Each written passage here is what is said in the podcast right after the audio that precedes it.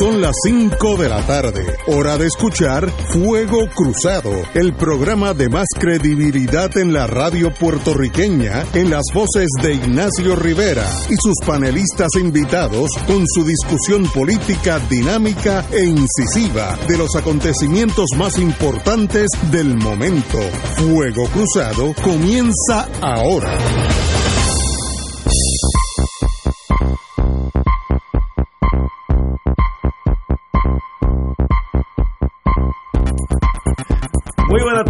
Amigos y amigas de Fuego Cruzado. Hoy estamos aquí, Romancing the Stone. Eh, noticia, ahorita voy a tratar de conseguir al juez, presidente, juez presidente del Tribunal Federal, el compañero Gelpi, eh, me dijo que estaba en sala, pero que si sale antes de las seis, seis y media, pues me gustaría que él reflexionara sobre la muerte de un, un amigo mío entrañable. Bueno, tanto así que me casó. Y él me decía que la, la boda de él no había divorcio, porque divorcio era una corte estatal y eso era un matrimonio federal, así que no había jurisdicción. Así que, yo, así que gracias, gracias a Dios que no he tenido que recurrir a esos, a esos requisitos, al contrario. Pero fue su primera boda, me acuerdo, y él estaba todo, él estaba más nervioso que nosotros, porque no, no conocía el sistema federal. Entonces, sabes que en el sistema federal es un sistema burocrático. Le dan una lista, todo lo que tiene que decir. Y entonces a veces leía la, las instrucciones como parte de, su ponencia, pero ese fue mi querido amigo, buen juez, sabía de lo criminal, el mejor criminalista que yo he visto en mi vida como juez.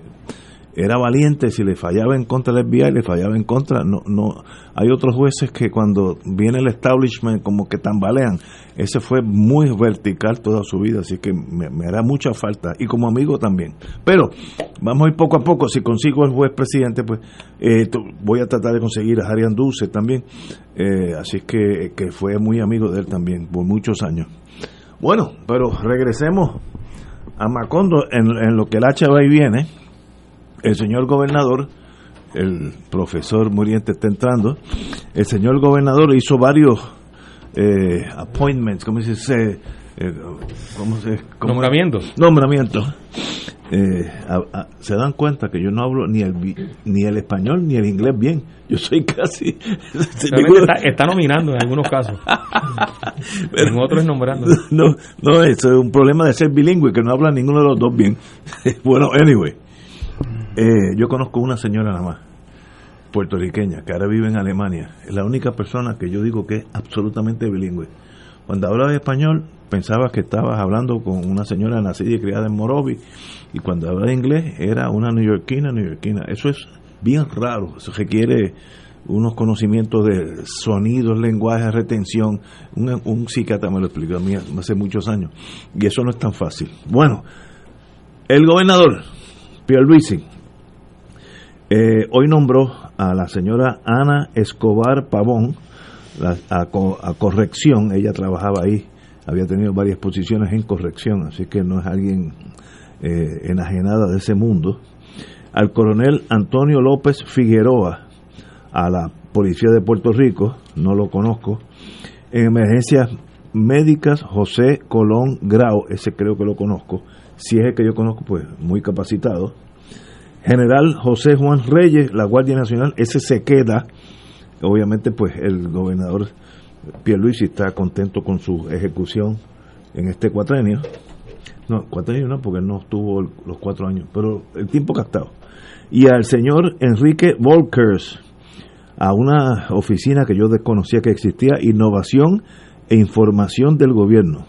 Tampoco lo conozco, yo no sé, pero bueno, pero él, es, él está haciendo como hacer un equipo de béisbol, está nombrando la primera base, el shortstop, segunda, tercera, el pitcher es bueno que es él, el catcher, no sé quién será, eh, y entonces con ese equipo jugará el destino.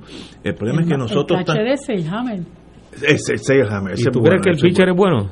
El pitcher es excelente. el pitcher es con los que está nombrando, me da la impresión que rompimos con aquel fanatismo que, que tuvo su culminación con Rosellito, que nombró un montón de don nadies alrededor de él que eran más ignorantes que él y, y más con menos experiencia que él. Kennedy, presidente Kennedy, triunfó en su poco tiempo que, que fue presidente, porque todos sus ayudantes eran mejores que él. Cuando él murió, todos esos ayudantes siguieron en la vida y llegaron a posiciones. McNamara llegó a ser presidente de la, de la Ford, Dick Violanti fue presidente de Paramount Pictures. Todos llegaron porque eran buenos. Ahora, si tú te jodeas de Guanábanas, Sí, Johnson metió 500 mil soldados en Vietnam. no, Johnson, no, ese fue Johnson. No, pero es que había un, había unos problemas allí. No, no, Johnson, pues Johnson tenía sus cositas, era un Y tejano. Nixon bombardeó. No, Nixon se- Lo es que lo Eh. De hecho, los bombardeos más fuertes los los lanzó, los ordenó Nixon. Nixon, sí. Este, Contra y Vietnam. no, yo- no, y él entró en Cambodia, Además, que era de secreto, pero Sí. mató gente en Cambodia con ganas. Pero, eran unas épocas, ustedes tienen que pasar esa página, ya eso es, ya eso pasó, eso no vuelve a pasar. Ahora tenemos unos buenos años con Biden allá y Pierluisi aquí, va a ser como un sendero lleno de rosas. ahora si la historia se olvida, Ignacio, ¿qué pasa? se repiten ¿no? y llega Hitler un día. Los errores se cometen nuevamente. Oye, por cierto, hoy se cumple aniversario de la firma del Tratado de París. Oh, sí. Ah, sí, sí, ¿verdad? Lo, lo- lo vi en... 10 de diciembre de 1898, cuando, Oye. cuando nos cedieron. Oye, ¿y por qué no nos invitaron a eso? Nosotros tenemos, hemos tenido mala suerte con la cosa internacional. Na- nadie nos invitó. Y, er- y éramos el centro de la controversia en torno a Puerto Rico, ¿no? Pero es que, Así de injusto fue. es que no, es que los, los imperios son Y- imperios y hacen las cosas que le convienen a los imperios. Y ya nosotros teníamos un gobierno autonómico. Todos los imperios son malos. ya, ya existía un gobierno de Puerto Rico mediante la Carta Autonómica que, que tenía personalidad propia. Eso es- eso es- pero en esa época Eh, Por eso es que- Luis lo- Campo levanta la tesis de que el Tratado de París era eh, era ilegal Sí. porque España no podía cedernos y Estados Unidos no podía aceptarnos. Pero es que en esa época, ya hace unos cuantos añitos, era el imperialismo crudo. Que el que tiene la maceta grande es el que manda. Olvídate tú de lo que piensan los hindúes en la, en la India. ¿Sabes? Como decía Gandhi, con mucha razón, ¿cómo 300 mil ingleses pueden controlar 40 millones de hindúes en aquellos tiempos? Eh, 400 millones. de- es imposible. Pues sí, lo hicieron a base de tecnología y los imperios, cañones. Eh, y así ha sido la vida. Hay que entender la época en que se generó eso. Eh, Estados Unidos cogió a la Marina eh, española cuando salía de la bahía de Guantánamo y la aniquiló, que era innecesario. La aniquiló. Eran barcos de madera contra este barcos de acero con cañones modernos. Pero era innecesario, si que no podían los españoles, no podían hacer nada. Me acuerdo Cervera, el almirante. Y salió y lo, bueno, murió en combate. Como innecesario fue el bombardeo a Irak. Supuestamente Bueno, Irak es tenía armas de destrucción masiva. Eh, que o las fue- escondieron bien, Que fue una solemne o las mentira. escondieron bien o nunca existieron. Esas son las dos opciones. bombardearon un país. Destruyeron, No, no, no, eso fue una- destruyeron eh, un país prácticamente. Pero como decía, hay un dicho israelita. y murieron de- cientos de miles de personas. sí, y los 300.000 americanos. Pero los israelitas tienen un dicho militar. Cuidado con ir a, invadir muchos países, porque es bien fácil entrar, pero bien difícil salir. Así que es un dicho del ejército israelita. Tú no, no creas que tú vas a ir a Irán, ahora que está Irán, y, repartir fuego allí. Lo puedes hacer, pero una vez que pase eso, ¿qué tú haces allí? En, Teherán, con rodeado de gente que no te ¿Sabes quiere allí. Tú sabes que Estados Unidos le pagó a España 20 millones de dólares, según ese tratado, por Filipinas, Guam, Puerto Rico y Cuba. Entonces, si tú divides Chacho. los 20 millones entre la totalidad de kilómetros de las cuatro islas, bueno, de la... No, no, el archipiélago Ah, Pu- filipino Pu- nada más. Filipinas es un archipiélago. Puerto- es un archipiélago. Puerto Rico, por, por milla cuadrada, pagaron por Puerto Rico 263 mil pesos. 263 Por el territorio, la gente, la infraestructura, las cajeteras, las fábricas. o sea, no, ellos nos compraron por un cuarto de millón de pesos. Pero no tenían que comprarte. Esa era la época del imperialismo salvaje. Claro. Los portugueses entraron, en- en- los portugueses entraron en Angola y Mozambique y mataron miles de miles de angoleños hasta que un día pues se fueron de allí. Este, digo, se fueron porque lo estaban votando, porque lo estaban votando. No, pero el imperialismo salvaje, Ignacio, Es- lo que pasa es que todavía existe. No, no Eh, es. y, y los casos que hemos mencionado, Vietnam, Irak, Afganistán, más Libia. Libia, Libia, exacto, más la hay una forma sofisticada de invadir países Sí, y controlarlos. no hay que matar Ya no hay que entrar allí. que ahora no es necesariamente bombardeando masivamente, sino No, a través de otro y golpes de Estado, no, asesinando eh, los líderes de, de oposición Bueno, o mira lo que hicieron con el, que con favorecen el, a su con pueblo. De paso- el jefe de la defensa eh, de Irán. Eh, que Soleimani, el- el- este, sí que el con jefe unos de la drones Guardia- lo volaron Sí, sí, sí. en cuestión de nada o sea que Yo vi esa foto, eso fue una cosa espantosa.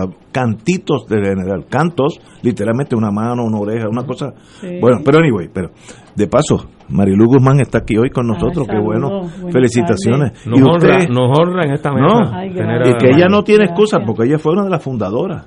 Así que en el, en el, en el documento oficial está ella como Ya- fundadora, ya así que lo- no se había- puede ir. Ya lo habíamos notado. yo no soy de fundadora de nada Sí, sí, usted es miembro aquí. yo soy miembro de una etapa de este programa Bueno, pero es una etapa buena, tan- buena. tan bueno y tan Este, importante no, el no, país. yo de verdad que me hace mucha falta su señoría. Tuvimos buenos años aquí con, con el compañero Gallizá, que a veces salía aquí prendido conmigo y a la misma Sí. vez éramos hermanos. Sí. Pero qué bueno era. El lunes cumplió dos años de, Ay, de dos. fallecido, Wow. el lunes, sí. El Como lunes pasa el tiempo. Bueno, pero volvemos al, al tema. El gobernador está haciendo un gabinete. Va a tener, según los números que ya yo sé que van a ser finales, las dos cámaras en contra, como- me dijo a mí un amigo que es estadista. Tal vez eso sea bueno para que nadie se vuelva loco. y que a veces las cosas malas son buenas. Qué bueno que nadie puede jalar el gatillo así a lo loco. Así que en ese sentido, pero está haciendo un equipo. El nombramiento de Senhammer, pues es un, es un cuadrangular. Eh, yo conozco muy bien al secretario de Justicia, Manuel, y he estado aquí. Me ha reemplazado a mí en este, una persona ecuánime, tranquila, que le cuesta dinero ser secretario de Justicia, pues yo sé sus funciones eh, como abogado y como eh, em- em- entrepreneur, eh, Empresario. impre- como empresario. Eh, lo conozco muy bien y, y calmado de espíritu. No necesitamos gente histérica. De eso hay demás. Gente tranquila que decidan bolas y strikes. Y si el gobernador un día le, le corta las alas, pues uno sale y se va para su casa y no pasa nada. Ahora, aquellos que dependen de ese puesto, que es su primer puesto, eh, y de eso existen, ya eso es otra cosa, ¿no? Y entonces vienen las tentaciones humanas. Tenemos que ir una pausa y regresamos con el nuevo gobierno y cómo ustedes lo ven. Fuego Cruzado está contigo en todo Puerto Rico. El COVID-19 se transmite fácilmente entre personas, por lo que el rastreo de contactos ayuda a detener su propagación. El municipio de Carolina implementó el Sistema Municipal de Investigación de Casos y Rastreo de Contactos. Al conocer los contagiados, podemos alertar de forma confidencial y sin divulgar la identidad del paciente. Llama a la línea confidencial de ayuda al ciudadano positivo de Carolina al 787-701-0995. Porque te queremos saludable. Edúcate, protégete y evita el contagio. Autorizado por la Oficina del Contralor Electoral. Fuego Cruzado, el programa de más credibilidad en la radio puertorriqueña, es ahora la tribuna abierta de análisis noticioso, con diversas perspectivas que exploran el trasfondo de lo que acontece a diario y cómo nos afecta. Escucha Ignacio Rivera y sus panelistas invitados de lunes a viernes en Fuego Cruzado en transmisión diferida a las 10 de la noche por Oro 92.5 FM.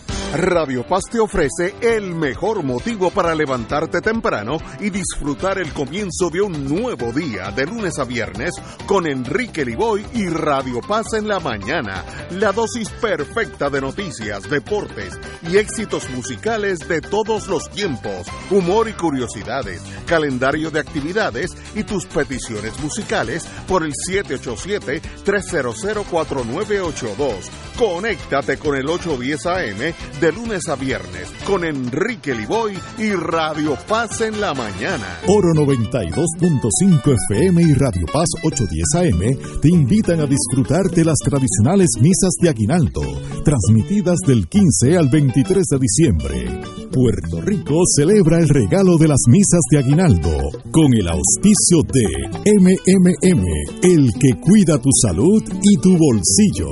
Plaza del Caribe y Plaza Las Américas, de norte a sur, compartimos la alegría de la Navidad. Municipio Autónomo de Carolina.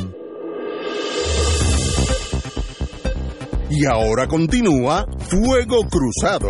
El próximo segmento es auspiciado por MMM Caminemos Juntos.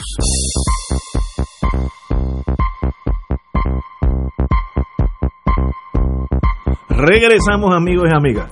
Como empezamos el programa, estamos viendo las nuevas, eh, los nuevos nombramientos del señor gobernador entrante, eh, el amigo Pedro Pierluisi, eh, y como todo, como ya yo tengo unos añitos, puedo decir que hay un buenos indicios. Eso no quiere decir que todo va a ser peaches and cream. Estoy seguro que algunos de esos serán excelentes, otros serán buenos, otros serán, serán mediocres y otros habrá que votarlos. Esa es la naturaleza del ser humano. En un gabinete que tenga 30, 40 personas, eh, esperar que vas a tener 30 hammers es imposible, eso no, no va a pasar.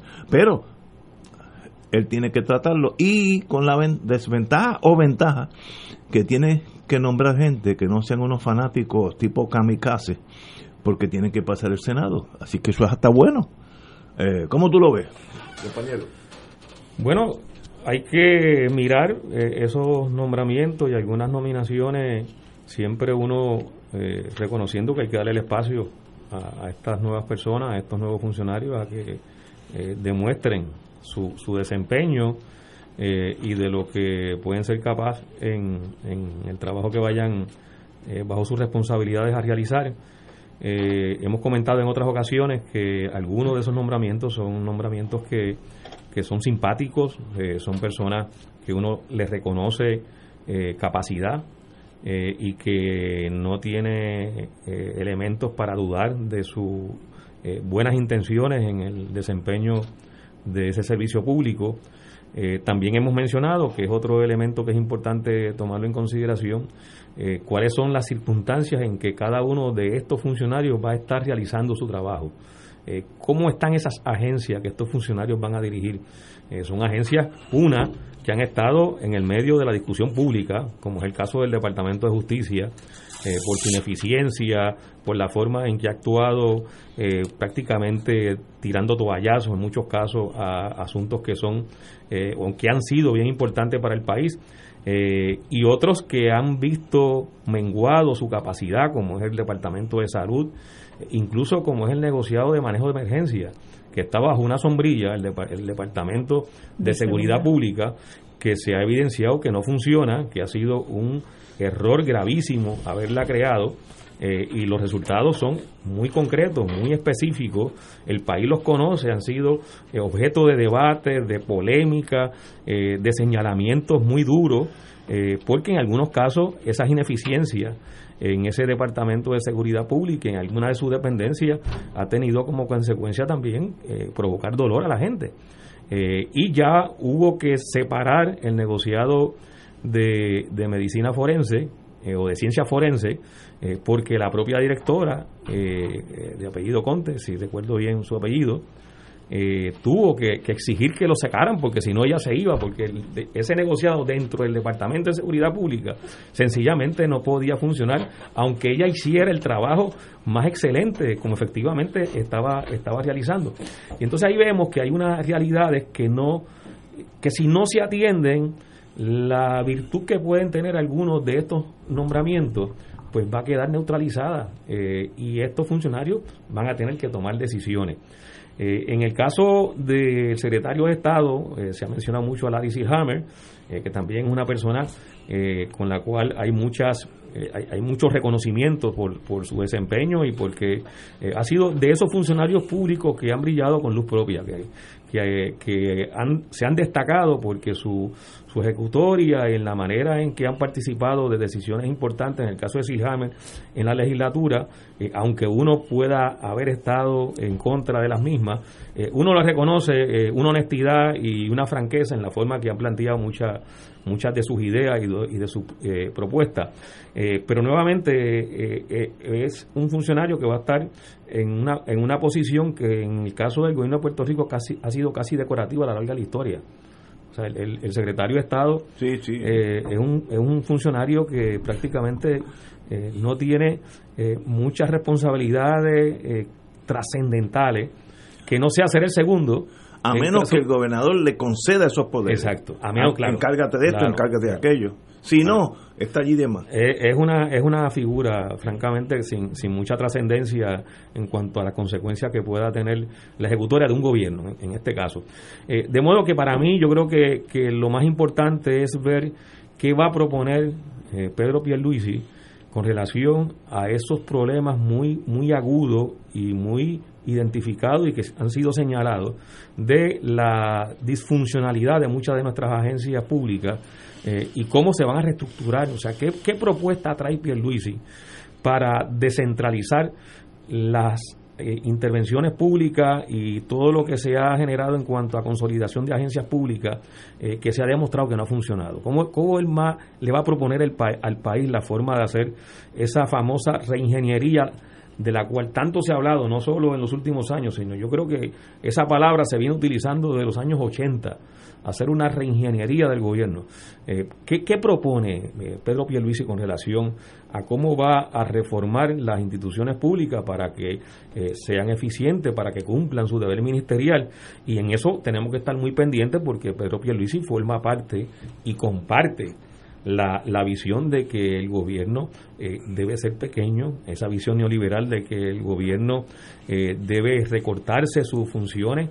Eh, y yo creo que el país y todos y cada uno de nosotros y nosotras hemos sido testigos de las consecuencias nefastas que implica tener un gobierno que no funcione. La respuesta a los huracanes Irma y María, la respuesta a los terremotos, la respuesta a la sequía y ahora la respuesta a la pandemia. Si algo ha quedado claro es que el sector público o el gobierno no ha tenido la capacidad de responder como el país espera, como todos esperábamos, y en parte eh, la razón detrás de esa falta de respuesta eh, efectiva tiene que ver por la forma en que se ha ido erosionando la capacidad de las agencias públicas. Reducción presupuestaria, reducción en la cantidad de empleados, reducción en personal importante, vital. Cada vez que se habla de, o se habló de, crear esas ventanas eh, de retiro, lo que estábamos era eh, perdiendo un talento extraordinario de servidores públicos que llevaban tiempo, que tenían experiencia, que tenían una memoria histórica, que sabían cómo lidiar con situaciones críticas. Pues eh, esa capacidad, ese talento que teníamos en el sector público, como resultado de esas políticas de empequeñecer el gobierno, lo perdimos.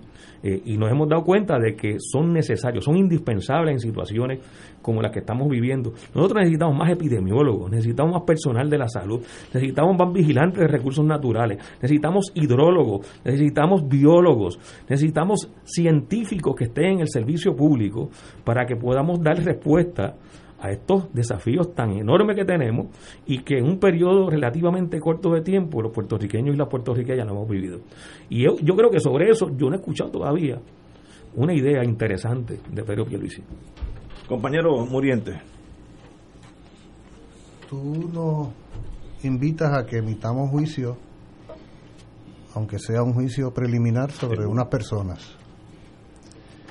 Eh, imagino que para nosotros acá y para la compañera Marilu, más de uno de ellos o ellas serán desconocidos o simplemente no tenemos en nuestras manos eh, información suficiente para poder eh, trazar un perfil ¿no? de, calidad, digamos, de competencia. Uno puede presumir que algún grado de competencia y compromiso ha de haber en estas personas, tanto como para que se dispongan a asumir eh, unos cargos, los que sea. La pregunta que habría que hacerse es, eh, francamente, dada la situación económico y social en que vive el país, dada la situación política en que vive el país, en qué medida que se asigne a uno u otra en un cargo hace la diferencia. Eso, eso es una pregunta importante porque podríamos caer en la ilusión de que basta con que haya una lumbrera en un cargo y que con eso se transforma todo.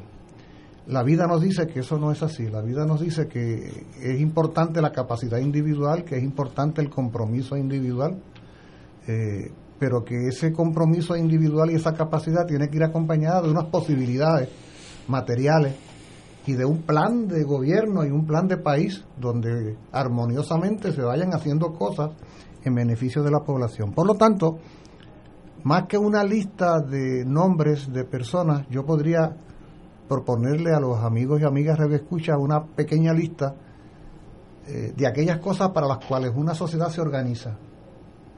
Eh, y entonces preguntémonos si, independientemente de las personas que se asignen a los distintos cargos, las condiciones están como para garantizar que esa lista, más otros asuntos que se me pueden quedar, lo voy a leer ahora mismo, muy brevemente, si tenemos la capacidad y la posibilidad realmente de satisfacer energía, transporte y carreteras, educación en todos los niveles, sistema público, privado, universidad, limpieza, eso que llaman ornato, acueductos y agua en particular como recurso, trabajo, empleo, ambiente, suelos, ríos, bosques, salud,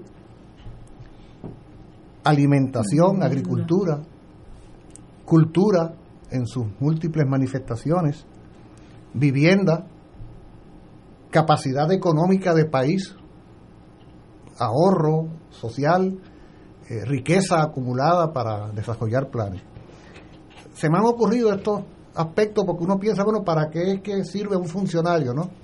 Eso es como cuando uno se pregunta para qué es que sirve un alcalde, qué cosa, qué cosa hace que un alcalde sea buen alcalde o mal alcalde. En el último año de, Carmen Yulín parecía que eh, su maldad mayor había sido que las calles no estaban limpias, que San Juan apestaba, decían algunos, o que los patios estaban abandonados. Entonces, de repente el elemento de limpieza, ornato, orden, se convierte en una razón principal para la cualificación o descualificación de un funcionario como cuántos hoyos hay en las carreteras, por ejemplo, o en qué medida se es puntual en la recogida de basura, si es semanal, si es dos veces a la semana, si es dos veces al mes, si se acumula allí las bolsas y los perros vienen y las rompen. O sea, parecerían cosas muy simples. Realmente la satisfacción de necesidades de un ciudadano promedio, cualquiera de nosotros, eh, no requiere de demasiadas cosas muchas veces, ¿no? Excepto que tú tengas entonces una visión mayor de país, de sociedad, y vayas a ser más exigente. Y no meramente te satisfaga que esté recortadito a las isletas y limpio en los patios, sino que además los bosques se respeten, los ríos se, se mantengan no contaminados, ¿ah? los lagos no estén sedimentados, que la tierra no se sepulte con bitumul, brea y cemento, sino que se desarrolle una agricultura que signifique tanto el consumo de alimentos, eh, producción nacional, como fortalecimiento de la economía. Y en ese sentido es que yo creo que el modelo colonial, concluyo mi apreciación, el modelo colonial, las limitaciones tan grandes, porque aquí el gran ausente de la lista que yo pongo aquí, o escribo, es el gran presente. Lo acaban de designar los más recientes dos miembros de ese gran ausente presente hace un par de días que son los que determinan en última instancia que todo esto que yo menciono y otras cosas más puedan ser posibles o no, y se llama Junta de Control Fiscal. Esa, esa agencia de cobro que lo que viene es a sacar el, dinero nuestro hasta de los, debajo de las piedras.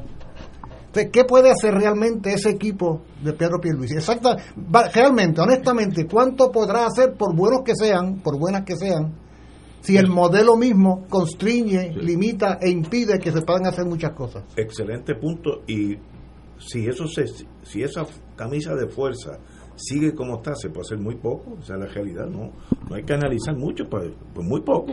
Si tú vas a comprar un lápiz y la Junta dice no, no lo compre, un lápiz que tienen ese poder, pues, pues tú no puedes comprar un lápiz, arreglar una escuela, una carretera, un puente, es lo mismo.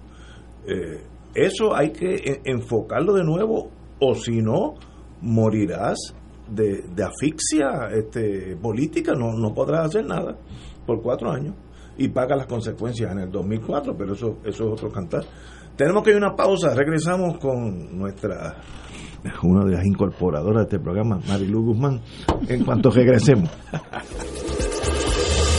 Fuego Cruzado está contigo en todo Puerto Rico.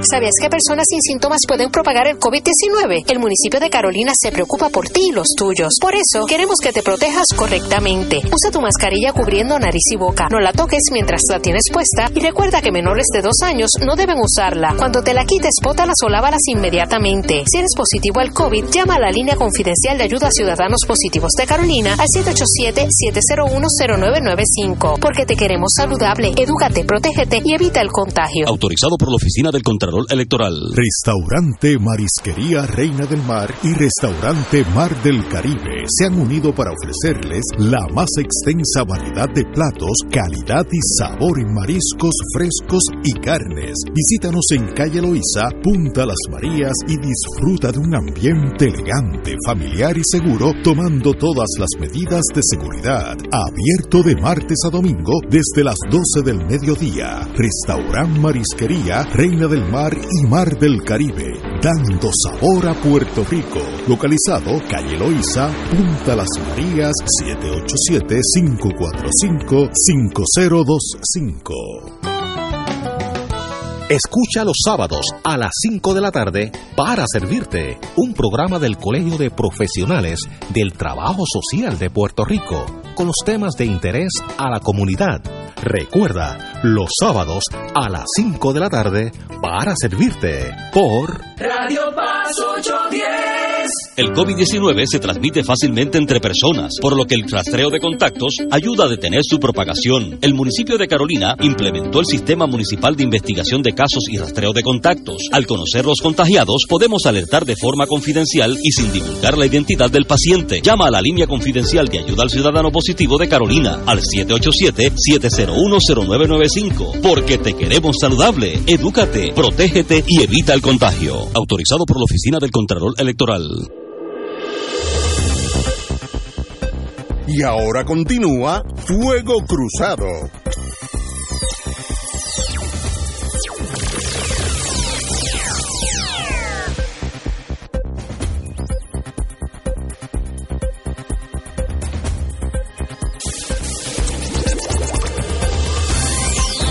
Regresamos, Boys and Girls de Fuego Cruzado. Bueno, estamos hablando del nuevo equipo, nuevo gobierno. Estoy seguro que estamos en la fase del honeymoon, como dicen en Estados Unidos, la luna de miel.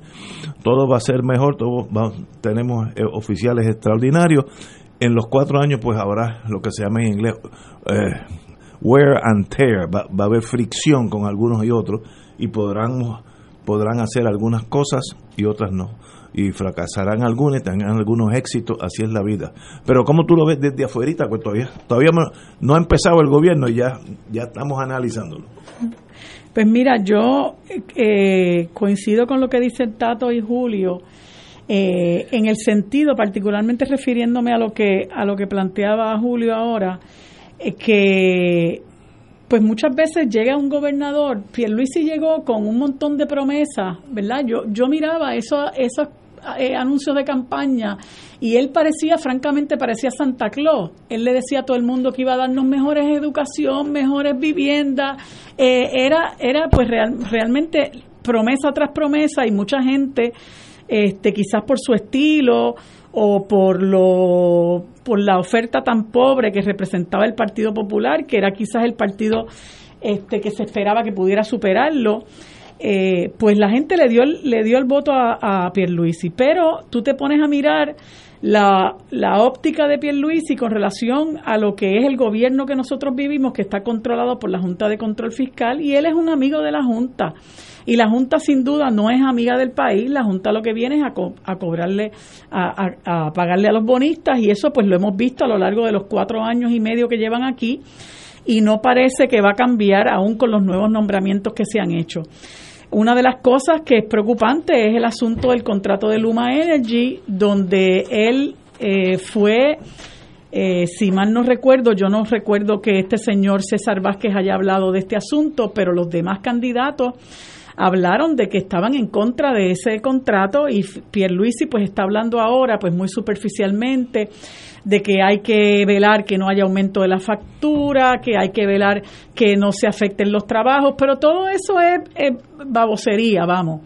Entonces la gente cuando llega este nuevo gobernador siempre se eh, se crea este, esta ansiedad por saber quiénes van a ser las personas que nombran en el en los en las posiciones este y en el caso de Ricardo Rosselló eh, yo te diría por lo menos en mi caso una gran mayoría de las personas nombradas eran desconocidas por lo menos para mí, salvo Wanda Vázquez, que, que ya yo sabía que era fiscal de distrito, fue fiscal de distrito mucho tiempo en la jurisdicción de Bayamón, este, y había pues opiniones encontradas con relación a su desempeño. Este, pero gran parte de esa gente tú no las, tú no las conocías porque eran sus amigos, este, que venían ya con, con la, el hambre de ver cómo se colocaban en posiciones de, de enriquecerse. Y ahí tú tienes, bueno, los que participaron en el chat, muchos de ellos eran totalmente desconocidos para el país. Pero en este caso, yo creo que Pierre Luisi eh, viendo primero eh, que, que, no debía repetir, me parece a mí, a lo mejor yo lo estoy sobreestimando, pero viendo que no debía repetir esos errores de Rosselló eh, y que tiene ahora una composición, la Asamblea Legislativa tiene una composición bien diversa, el PNP no tiene mayoría en el Senado. Este, creo que lo que está en juego mm, me parece que es la Cámara, que todavía aún pues no está decidido. Eh, y él sabe que toda esa gente tiene que pasar, la mayoría de ellos, ¿verdad? Tiene que pasar por, por el Senado y allí se puede encontrar un pelotón de fusilamiento si él no, si él lo que hace es nombrar a sus amigos, a gente que ya está desprestigiada, a gente que no traiga un bagaje, ¿verdad? O un trasfondo que en alguna medida la gente conozca y respete. Y, y me parece que hay algunos este, nombramientos que son muy acertados. Eh, yo soy de los que pienso que si tú bien puedes decir que un nombramiento es acertado, tú tienes que esperar a la ejecución, porque una cosa es llamar al diablo y otra cosa es verlo venir. De acuerdo. Y una agencia, por más que tú pienses que una persona es un buen nombramiento, a lo mejor esa agencia le queda grande, esa persona no da pie con bola, como pasó con muchos nombramientos en el, en el gobierno de Roselló, un montón de gente que no, no dio pie con bola. Eh, y quizás a eso responde el que él haya decidido, el que Luis haya decidido, que tiene que salir de la mayoría de ellos y afortunadamente ha salido de un montón de batata, de un montón de gente que no sirve para nada. Eh, afortunadamente ha salido de Henry Escalera, este pues eh, salió del Departamento de Transportación y Obras, Obras, Públicas, salió del de Educación, que ya estaba tan desprestigiado que él mismo este, advirtió que no iba a continuar, eh, y así por el estilo. Eh, yo creo que, que hay unas personas que no se conocen, pero por ejemplo, esa, la mujer que nombraron al Departamento de Transportación y Obras Públicas, que es la primera mujer, pues tiene un currículum vita, ¿verdad? Impresionante pero de nuevo hay que ver cuáles son las ejecutorias y cuáles son sobre todas las cosas cuál es el proyecto de país que tiene que tiene Pierluisi, que de hecho no se puede llamar un proyecto de país porque él no cree en el país, ¿verdad? Este, ellos creen en el territorio y el territorio incorporado y mientras más incorporado mejor. Eh, pero hay que ver cuál es el proyecto que él tiene para, para nuestro país. Eh, y eso yo no lo tengo muy claro. Yo sé que él es una persona que ha estado vinculado con los grandes intereses del sector neoliberal, que ha trabajado eh, eh, en contratos eh, de clientes para con la Junta y que pues pues va a continuar dándole una gran importancia al asunto este de la estadidad que desafortunadamente se puede atisbar que, que va a opacar la importancia que tiene que aquí se trabaje con muchos de los asuntos que mencionó Julio, que son fundamentales, que son los derechos fundamentales de nuestra gente, que se han visto eh, deteriorar como se ha deteriorado nuestra calidad de vida, precisamente porque los derechos fundamentales de nuestra gente se han abandonado en pos de favorecer a los ponistas, en pos de que haya guiso para mucha gente, en pos de que mucha gente que, ha estado y está en el gobierno se enriquezcan, en pos de la corrupción rampante, lo que vimos en, en, en, la, con la compra de las pruebas de salud y todo lo que salió a relucir eh, de cómo se vota el dinero, cómo se despilfarra el dinero en la, en la Asamblea Legislativa pues pues sin duda ha sido uno de los de los nortes de este de este gobierno que, que ahora Pierluisi pues lo continuará. Está de él eh, realmente hacer eh, hacer el cambio. Pero sobre todas las cosas eh, además de, de, de esa, darles, darle importancia a esos temas que menciona Julio, es lo que verdaderamente hará el cambio, porque eso es lo que, lo que lo que en alguna medida abordará uno de nuestros peores problemas fuera del coloniaje, que es la pobreza. Nosotros hemos ido empobreciéndonos cada vez más, la calidad de vida de nuestra gente está cada día más deteriorada. Y hay que ver si realmente hay sintonía de estos eh, jerarcas del gobierno y de todas estas personas que van a ocupar posiciones, si hay sintonía con lo que es el sufrimiento del pueblo y qué van a hacer para, para mejorar la calidad de vida de la gente tenemos que una pausa, pero yo quiero regresar a este tema porque uno tiene que aceptar la ficha que le ha dado la vida. Puerto Rico nunca fue una nación rica, eso fue como una una mentira, como un virus que no, todos lo cogimos y si no ibas a Europa dos veces al año, yo conozco gente que iba a cazar, que para mí es un crimen, pagaban 100 mil dólares por pegarle un tiro a un pobre elefante que no tiene nada que ver con ellos. Yo conozco, esa gente ya no, eso se, ese, ese Puerto Rico ya no existe por pobreza, ¿no? Porque si le dan dinero vuelven y le pegan otro tiro a otro pobre Y alguna de esa gente, los animales los trajeron y los pusieron en el Museo de Vida Silvestre. Sí, sí, una cosa espantosa que, que, eh, debe ser shameful. Y se hicieron hasta tarjetas de Navidad con los animalitos eso uno pero, a otro. Pero Puerto Rico tiene, y eso es un trauma que aún, aún nosotros aquí que estamos tratando de analizarlo, se nos hace bien difícil. Tenemos que chocar con la realidad de la pobreza y dentro de esa pobreza vivir con lo que tenemos, que es más o menos Costa Rica. Costa Rica vive igual o, o, mucho más feliz que nosotros, estoy seguro, porque no tienen los problemas que tenemos nosotros, pero viven dentro de esa, esa realidad económica. Nosotros vivimos como si fuéramos un apéndice de Manhattan, cuando somos un apéndice de Santo Domingo, pues tú no puedes vivir como Manhattan si no estás en Manhattan. Y eso es emocionalmente bien traumático, aceptar esa realidad. Una vez que la aceptas, echas para adelante. Porque Costa Rica existe, yo no veo que haya desasosiego en Costa Rica. No hay, no hay emigración costarricense, porque la nación es viable, funciona. ¿Tienen buenos gobiernos? Sí. ¿Y tienen un sistema de educación de primera? Sí. Ah, pero viven a los costarricenses. No, yo, hace unos años tropecé con alguien que conocía de automóviles y me dijo que la sucursal de la Mercedes-Benz que más vendía Mercedes per cápita en el mundo era San Juan. Eso no puede ser, porque está Kuwait, los Emiratos Árabes, Alemania, pero per cápita nosotros estamos viviendo a lo loco y por eso debemos 140 billones de dólares por esa locura. ¿Cómo se rompe eso? Blood, sweat and tears, con mucho sacrificio.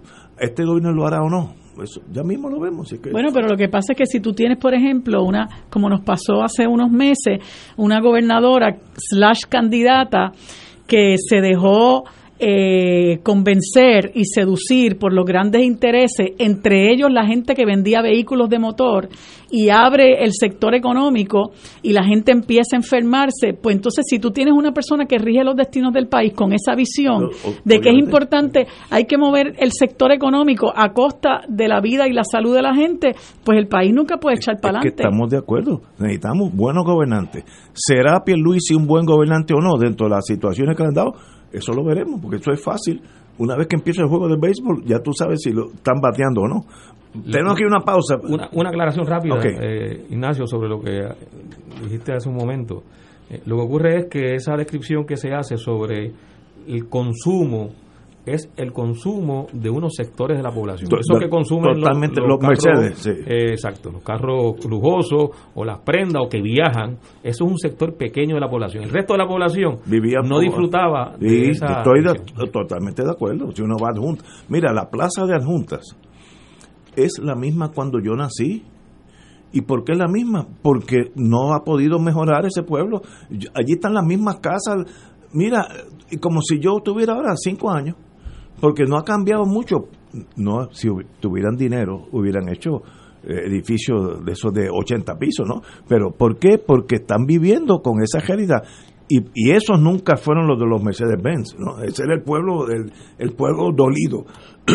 He conseguido la pausa, el, un juez federal interrumpió su sala para estar con nosotros, eh, hablar del juez Pérez Jiménez. Eh, vamos a conseguirlo y regresamos con el juez El Pi. Fuego Cruzado está contigo en todo Puerto Rico. Veamos cómo los gemelos usan su MMM Flexi Card. Mateo, ¿gasolina o copago de laboratorio? ¡Gasolina! Melquiades, ¿la mixta de la cafetería o detergentes? ¡La mixta! ¡Ganaron! Con la nueva MMM Flexi Card pueden pagar comida preparada, OTC, agua, luz, teléfono y la hipoteca. MMM cuida tu salud y tu bolsillo. ¡Llama ya! MMM Healthcare LLC es un plan HMO con un contrato Medicare. La afiliación en MMM depende de la renovación del contrato. Beneficio varía por cubierta. ¿Sabías que personas sin síntomas pueden propagar el COVID-19? El municipio de Carolina se preocupa por ti y los tuyos. Por eso, queremos que te protejas correctamente. Usa tu mascarilla cubriendo nariz y boca. No la toques mientras la tienes puesta y recuerda que menores de dos años no deben usarla. Cuando te la quites, pótalas o lávalas inmediatamente. Si eres positivo al COVID, llama a la línea confidencial de ayuda a ciudadanos positivos de Carolina al 787-701-0995. Porque te queremos saludable. Edúcate, protégete y evita el contagio. Autorizado por la Oficina del Contralor Electoral. En Oro 92.5 FM, Radio Paz 810 y el Canal 13 estamos trabajando a tono con la emergencia que en estos momentos está viviendo Puerto Rico. Estamos ofreciendo nuestros servicios al máximo con el personal disponible según nos permitan las circunstancias. Si tiene un mensaje para ofrecer a sus asociados, clientes o personal, solo tiene que llamar al 787-349-7949,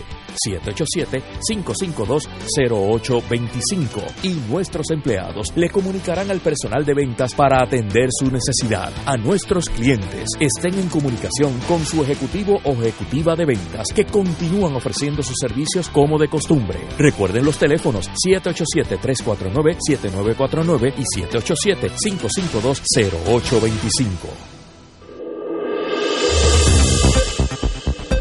Y ahora continúa Fuego Cruzado.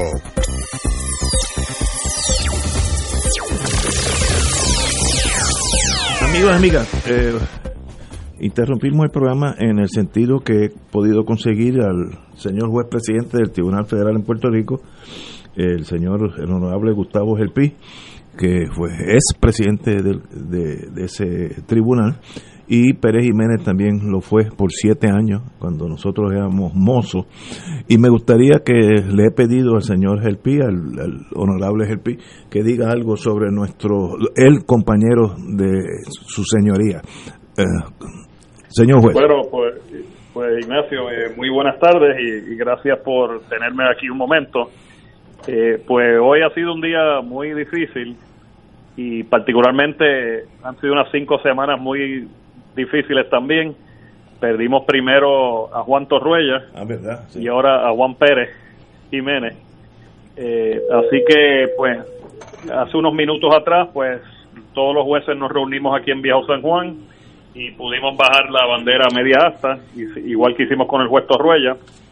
Este, es un momento difícil, pero a la misma vez todos los jueces, cada uno de nosotros estaba sumamente agradecido al legado que él dejó en nosotros, al igual que la amistad, el compañerismo y la lealtad que nos inculcó y que él tenía esta institución. Eh, él fue el juez que más tiempo ha estado en este tribunal como juez. 41 años cumplía este mes. Wow. Más 5 años que estuvo de magistrado, que yo creo que ustedes coincidieron en fiscalía antes de Sí, eso. o cinco cuando era años. magistrado. Cinco años en fiscalía. Sí, y pues, pues, pues, eh, es una carrera y es un ejemplo, igual que el juez Torruella, el juez estuvo aquí 10 años y en Boston 35, pero es un- son personas que dedicaron su vida al servicio público. Y yo creo que para todos estos jóvenes que están buscando ser jueces estatales o federales o donde sea, pues es el ejemplo de, de que esto es una vocación, esto no es un retiro, no es algo fácil, eh, y pues lo vamos a extrañar muchísimo, eh, pero a la misma vez pues siempre lo vamos a tener con nosotros. A mí me sorprendió esta mañana cuando me lo indicaron del tribunal, me, me- no esperaba esa noticia. y es- hay gente que son tan pegada a uno que, que uno no puede comprender el por qué. eh, personas inmortales. Y para mí, Como- me acuerdo como ahora las sus pasiones en los cuando era fiscal conmigo, él a veces me tenía que controlar a mí, yo a veces tenía que controlarlo a él, los, los dos. y nos hicimos amigos, bueno, eh, en- entrañables. Tanto así que él fue el, el, el- el juez que me casó a mí. Eh, así es que eh, así de cercanos estuvimos. Conozco sus victorias, sus, sus pesares, como todos nosotros. Y bueno, nos despedimos del juez y le doy las gracias al señor juez presidente del PI.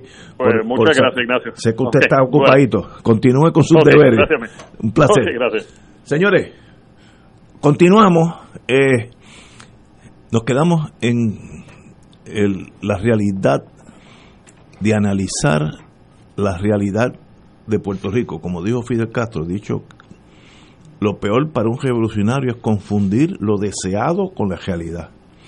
A mí me gustaría que esto fuera Ginebra, Suiza, pero no lo es. Esto es un Pero país. podía haberlo, No. lo podía haberlo sido hacia nuestro destino Ah, bueno, eh, irre- irremediable. Muy bien, pero, No tenía que ser la pobreza No, ni la pero- pauperización. A eso es a lo que nos han condenado. Ok, entonces, ¿qué hacemos? Olvídate del pasado, ya el pasado pasó.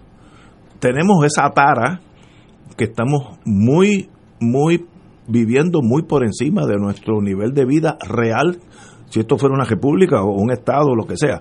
Tenemos que, aco- eh, esa, esa, ese traslado emocional de tenerlo todo y ahora tener que vivir con un presupuesto que, que nos ha tocado a todos nosotros, aún en el plano particular, eh, y sencillamente cuando analicemos eso y lo comprendamos, seamos ELA, Estado, República, lo que ustedes quieran, vamos a vivir mucho mejor. Pero no podemos tener, yo no sé si ahora, en aquellos tiempos, la sucursal que más Mercedes vendía en el mundo per cápita. Eso, este país no da para eso. Compañero, lo veo meditando aquí, No, estoy aquí pensando- mirándome amenazadamente, Que- Quiero, quiero hacer una pequeña observación porque es que tiene que ver con este tema.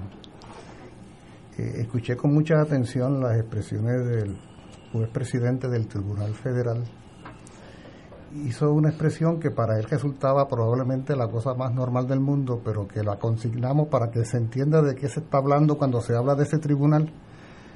Cuando el juez Helpi nos hace saber que se reunieron para poner la bandera a media a mentir, esto fue- no las banderas, no, no, no. sino la bandera, The big one. como para the big one for you. No, no, para ese es el Tribunal Oye, Federal, ahí no oye, dice que ese es del Commonwealth. Pero es interesante esa apreciación que él la, él la hace, él la hace Muy de la punto. manera más natural del mundo, pero para como las cosas naturales esas no pueden pasar inadvertidas, yo la consigno porque después de todo, tanto el juez Gelpi como el juez Pérez Jiménez eh, han sido magistrados como el juez Torruella del Tribunal de Estados Unidos en Puerto Rico. Así es. Y eso es bien importante porque aquí estamos hablando de las posibilidades que puede haber en una colonia. Y después de todo, Pedro Pierluisi es gobernador colonial, administrador colonial. Pues parte de ese engranaje colonial limitante para que este pueblo pueda o no hacer cosas libres y soberanamente es precisamente el Tribunal de Estados Unidos en Puerto Rico. Y más allá del respeto que le pueda merecer cualquier ser, ser humano cuando fallece, y es el caso, hay que consignar que estamos hablando del Tribunal de Estados Unidos en Puerto Rico con todas las implicaciones que eso tiene en el tema central que estamos tratando acá nosotros esta tarde, ¿no? Y el juez El Pilo con esa tranquilidad nos dice que ellos se reunieron para bajar la bandera a media asta, porque en ese tribunal, como ustedes saben, solo hay una bandera, solo hay un idioma, que es el inglés, porque eso es un territorio, como decir, Estados Unidos enquistado en la calle Chaldón. en El, canal de Panamá en Panamá. Un, un- un enclave. Añ- añado a esto ya sobre el tema que proba- probablemente uno de los casos más significativos de esta ficción de los nombramientos y de las posibilidades es el caso del secretario de Estado. Compañero... si, tú me, si tú me permites... perdón, perdóname, sí, claro. Eh, porque sobre, para que lo tomemos dentro del tema de, del juez Pérez Jiménez, Sí. eh, y como tú muy bien planteas, con el respeto que uno, que uno tiene, en este caso Ignacio, que, que lo conoce o lo conoció, eh, y a quienes lo hayan conocido, es importante también señalar que el historial del juez Pérez Jiménez es un historial de un comportamiento político eh, a favor de, de la anexión eh, y en contra del movimiento independentista en Puerto Rico. Eh, y tal vez lo- los momentos en que eso quedó más demostrado fue durante los casos del Cerro Maravilla. Eh, Pérez Jiménez fue el juez que impidió que 10 policías que fueron citados por el Senado de Puerto Rico para deponer durante las vistas del Cerro Maravilla fueran a deponer. Eh, y el circuito de Boston lo revocó. De hecho, tenía como récord revocado. que era el juez federal más revocado. por el circuito de Boston. Eh, igualmente, eh, fue el juez que exoneró 14 veces, me informan aquí, que fue revocado por el circuito de Boston. Eh, y fue el juez que exoneró a María de los Ángeles Rivera, la ayudante Angie. de Pedro Pedro Rosselló. Luego de que el jurado la hubiera encontrado culpable y él la exoneró. Eh, y, él, y fue el juez Angie- durante los casos de, de, de Pero Vieques. Angie, Angie cumplió cárcel, me consta Sí, que cumplió. bueno, porque fue revocado. Porque lo revocaron. Lo revocaron. Ah, bueno, revocaron. entendí. Porque fue de los casos revocados. Sí. Y, y en el caso de, de Vieques fue, eh, fue de los jueces que más cárcel aplicó, que más días de cárcel aplicó a los desobedientes civiles, eh, junto con José Antonio Fuster, que también fue presidente del Tribunal Supre- Tribunal Federal. Federal en, en Puerto Rico, eh, y la FITE, que era el, eran los tres jueces que aplicaban las penas más altas en el caso de los desobedientes eh, civiles por la paz en Vieques. Y hay otra serie de casos donde intervino Pérez Jiménez, donde sus decisiones fueron favorables a personas que estuvieron vinculadas por actos de corrupción, de corrupción durante gobiernos del Partido Nuevo Progresista. Oye, el caso, en el caso de Angie Rivera en particular, quiero consignar a su vez que aquí no se trata únicamente de pretender liberar a una ayudante del gobernador Pedro Rosselló González. El delito por el cual esta ciudadana eh, fue convicta es un delito que supuso el atentado más flagrante a una de las zonas ambientales más sensibles de este país, que es el área de Tortuguero. Si ustedes recuerdan, Ah, que había unos señores que interesaban. Ah, no, tierras, hay, hay un plan de, Sí, de- sí. de protección especial de toda esa Sí. zona que no se supone que se La laguna de urbanice. Tortuguero, el área de planificación El área- especial de Y Tortuguero. ella, en esa relación íntima que tenía con estos señores, Un ingeniero. intervino, ¿De acuerdo? Un ingeniero. intervino para poder facilitar cambio de uso de terreno y la venta de esos terrenos que implicaba un daño irreversible. Cualquiera que haya estado en eso- Tortuguero, en Bagagá, sabe de qué estoy hablando. O sea, que no fue, meramente- no fue meramente un acto ilegal en el sentido genérico de la palabra. Era un acto ilegal que tenía unas consecuencias ambientales de carácter irreversible. Y O sea, eso- que eso- eso era, esa, esa era la consecuencia de la decisión de este juez en ese momento. Y eso de esa actuación de esa señora, que, que si no recuerdo bien, si recuerdo bien, son cinco años federales que estuvo presa. Eh, es imperdonable. Tú no puedes hacerle un daño a Puerto Rico para siempre. Por cierto, que creo Va- que hubo un no- Mercedes-Benz en el asunto también. Eh, un jaguar, a un jaguar es lo que Oye, a mí, a mí. Vamos a una pausa, amigo. Ah, qué importante la memoria. Fuego Cruzado está contigo en todo Puerto Rico.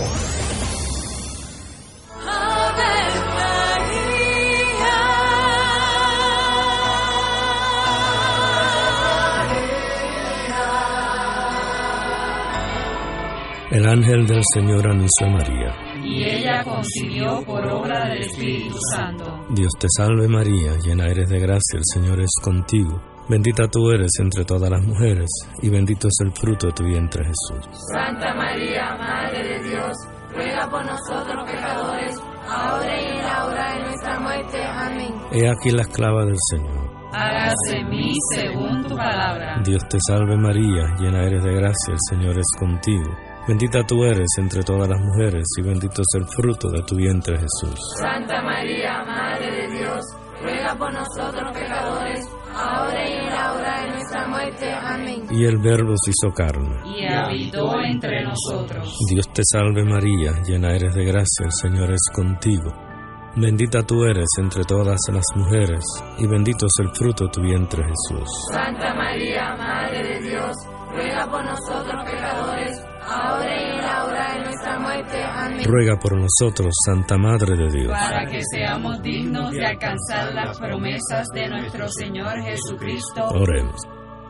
Derrama, Señor, tu gracia sobre nosotros, que por el anuncio del ángel hemos conocido la encarnación de tu Hijo, para que lleguemos por su pasión y su cruz a la gloria de la resurrección, por Jesucristo nuestro Señor. Amén. Gloria al Padre, al Hijo y al Espíritu Santo. Como era un principio, siempre, por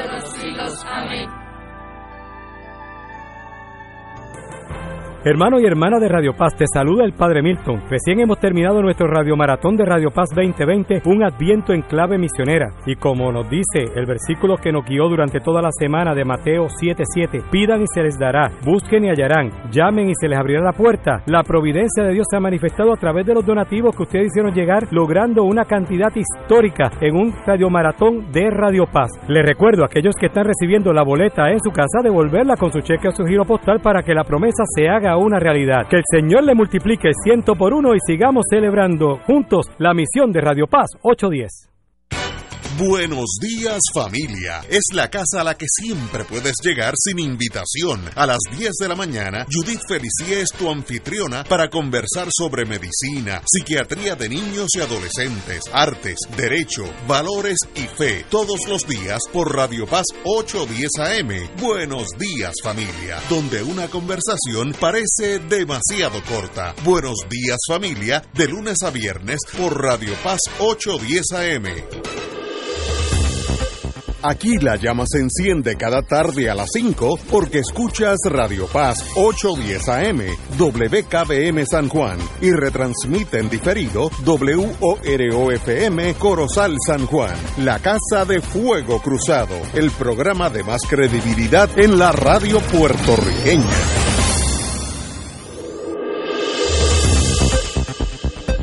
Y ahora continúa Fuego Cruzado.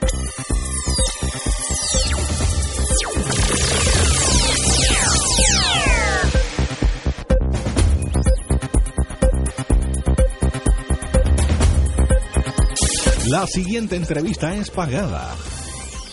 Amigos y amigas, si eres beneficiario de Medicare y miembro de la Alianza para la Salud del Pensionado, no te puedes perder esta información. Me acompaña mi querido amigo, don Luis Rivas. Muy buenas tardes, Luis. Buenas tardes, Ignacio. Estamos hablando de Triple S Advantage y nos va a contar sobre los beneficios que este año le ofrecen a la Alianza. Antes de ir a los detalles, háblanos de la nueva tarjeta Triple S Advantage Mastercard. ¿Qué es y cómo funciona? Claro que sí, Ignacio. Esta es la primera vez que un plan médico en Puerto Rico combina en la misma tarjeta el plan con un método de pago. Tu tarjeta de plan médico en las cubiertas seleccionadas se convierte en una tarjeta Mastercard prepagada con la que cuidamos tu salud y también le depositamos dinero.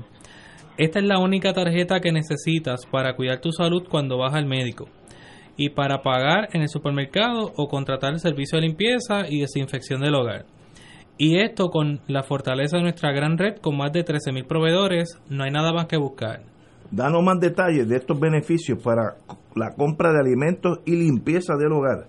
Estamos hablando de dinero cash. Para los miembros de la alianza cuentan con distintas cubiertas que cuentan con hasta 4 mil dólares al año para usarlos en comprar alimentos, pagar la entrega y contratar servicios de limpieza. Lo más importante de esto es que como afiliado tú aplicas ese dinero como quieras. Lo puedes dedicar todo para la compra de alimentos o a la limpieza, que sí incluye desinfección contra el COVID, o lo puedes dividir como desees. Tú decides. Lo mejor es que, aunque somos el único plan que te ofrece 4 mil dólares, no tienes que saber sacrificar tus beneficios de salud para tenerlo. Además, estos beneficios son un gran apoyo para los cuidadores que muchas veces se encargan de estas tareas.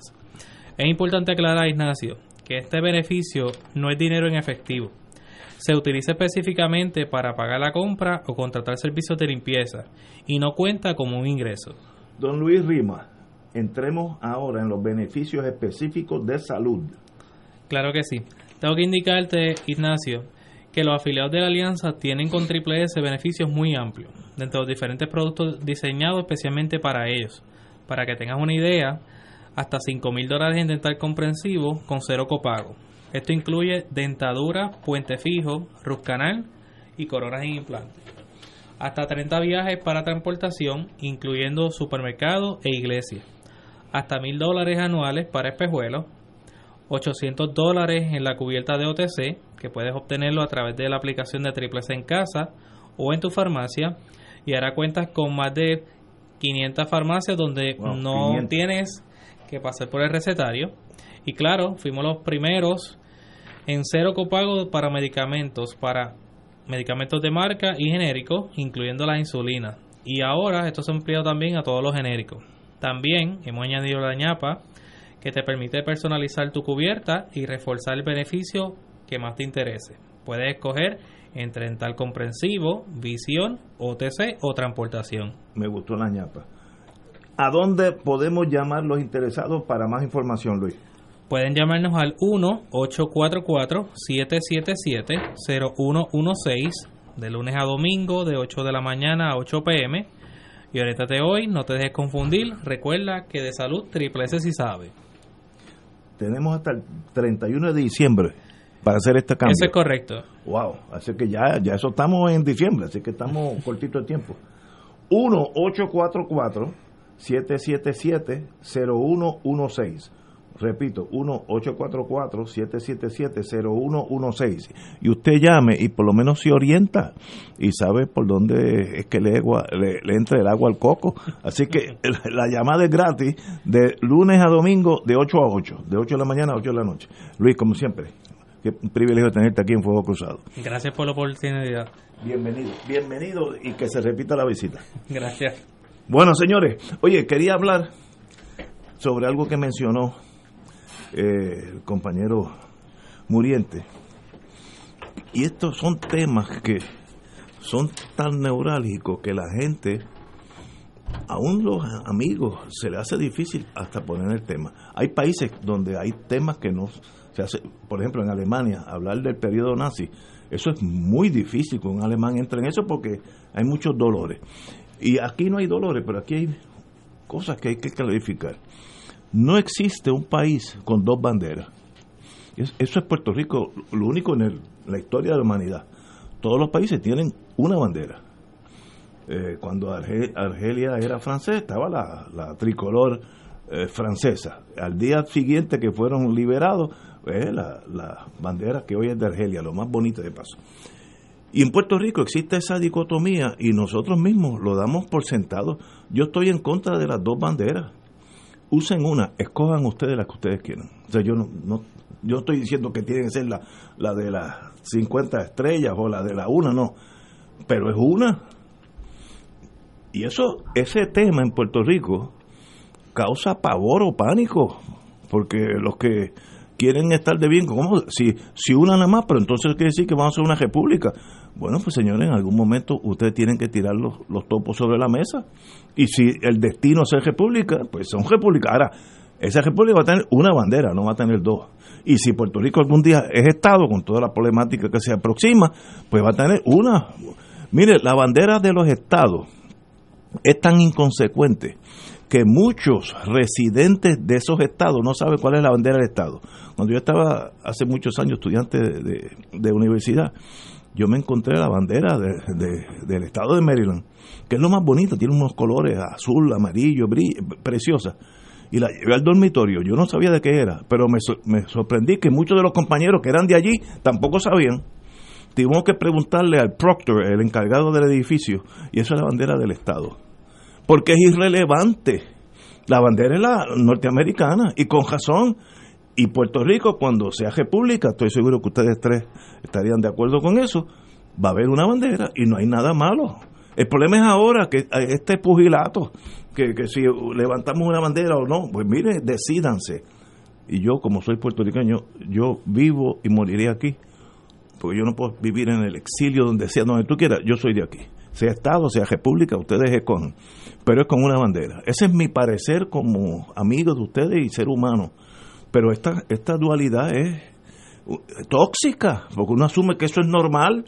Eso es una aberración a la, a la humanidad, a las nacionalidades. Muriente. El in-between. Sin Eh. embargo, lo sentenciaste muy bien, es una aberración. Sí, sí. Puerto, Puerto, Rico no tuvo bandera oficial, Puerto Rico no tuvo bandera oficial desde el año 1898, cuando la invasión, hasta 1952 por 54 ah, años. Era la, americana. A la bandera de Puerto Rico le llamaban la bandera de los nacionalistas. Sí, Porque quien único la reivindicaba era el Partido Nacionalista dirigido por don Pedro Albizu Campos, al punto de que llegó a convertirse en un delito prácticamente la posesión y ostentación de la bandera de Puerto Rico. Luego, en una movida política, Estados Unidos consintió en que esa bandera se convirtiera en la bandera oficialmente del Estado Libre Asociado que es como se denomina oficialmente. Igual que el himno, le alteraron la letra, incorporaron la letra de, escrita por Manuel Fernández Junco en 1901 y la de Lola Rodríguez de Tío la engavetaron. Pero tanto la letra revolucionaria como la propia bandera, por derecho propio, han ido ganando espacio en la conciencia del pueblo de Puerto Rico. O sea, no es casualidad, Ignacio y amigos y amigas que escuchan, no es casualidad que luego de María, por ejemplo, miles y miles y miles de banderas de Puerto Rico se colmaran por todos los lugares, en los automóviles, en las casas, en los edificios. A nadie se le ocurría plantar una bandera de Estados Unidos. De hecho, los anexionistas empezaron a protestar y algunos de ellos comenzaron a colocarla de Estados Unidos semanas después, cuando ya el país estaba entero con la monoestrellada. Eh, cuando vamos a los eventos como las Olimpiadas, a nadie se le ocurre ir a recibir el equipo olímpico cuando la medalla de oro de Mónica Puig con otra bandera que no sea la de Puerto Rico. O sea, la idea, eh, ese es cierto, ese, ese dilema, esa aberración a la que tú haces referencia es cierta, sobre todo en términos oficiales. Máxime cuando alguien que se supone que sea puertorriqueño te dice pusimos la bandera media asta y se refiere a la de otro país, que él, él asume como la suya. Eso, eso es la, esa es una, esa es una multiplicación de la aberración, ¿ves?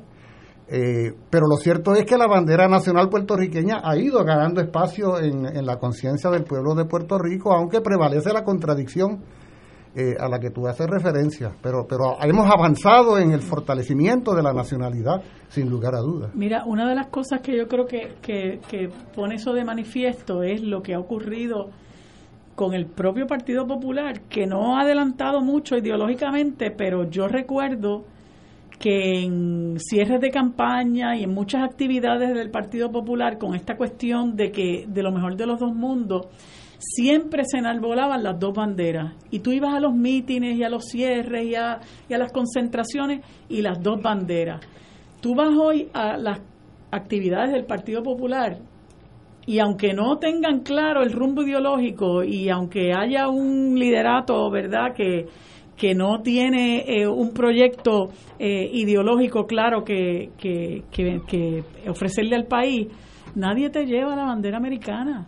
O sea, se han quedado solos los anexionistas con la bandera estadounidense en sus actividades y fíjate que a pesar de que ellos alegan que nosotros no vamos a perder nuestra personalidad como país y no vamos a perder nuestra identidad. Ellos esconden nuestra bandera, no está para nada en ninguna de, nuestras actividades y es curioso hasta cuando tú los oyes que se ponen a hablar en inglés este, o sea que, que todo es una hipocresía realmente, porque mi, mi teoría, yo creo que la de muchas personas, es que en el fondo, no estoy diciendo que este es el caso de, de Ignacio, yo pienso que él es estadista por otras consideraciones, pero mucha de esta gente se siente abochornada.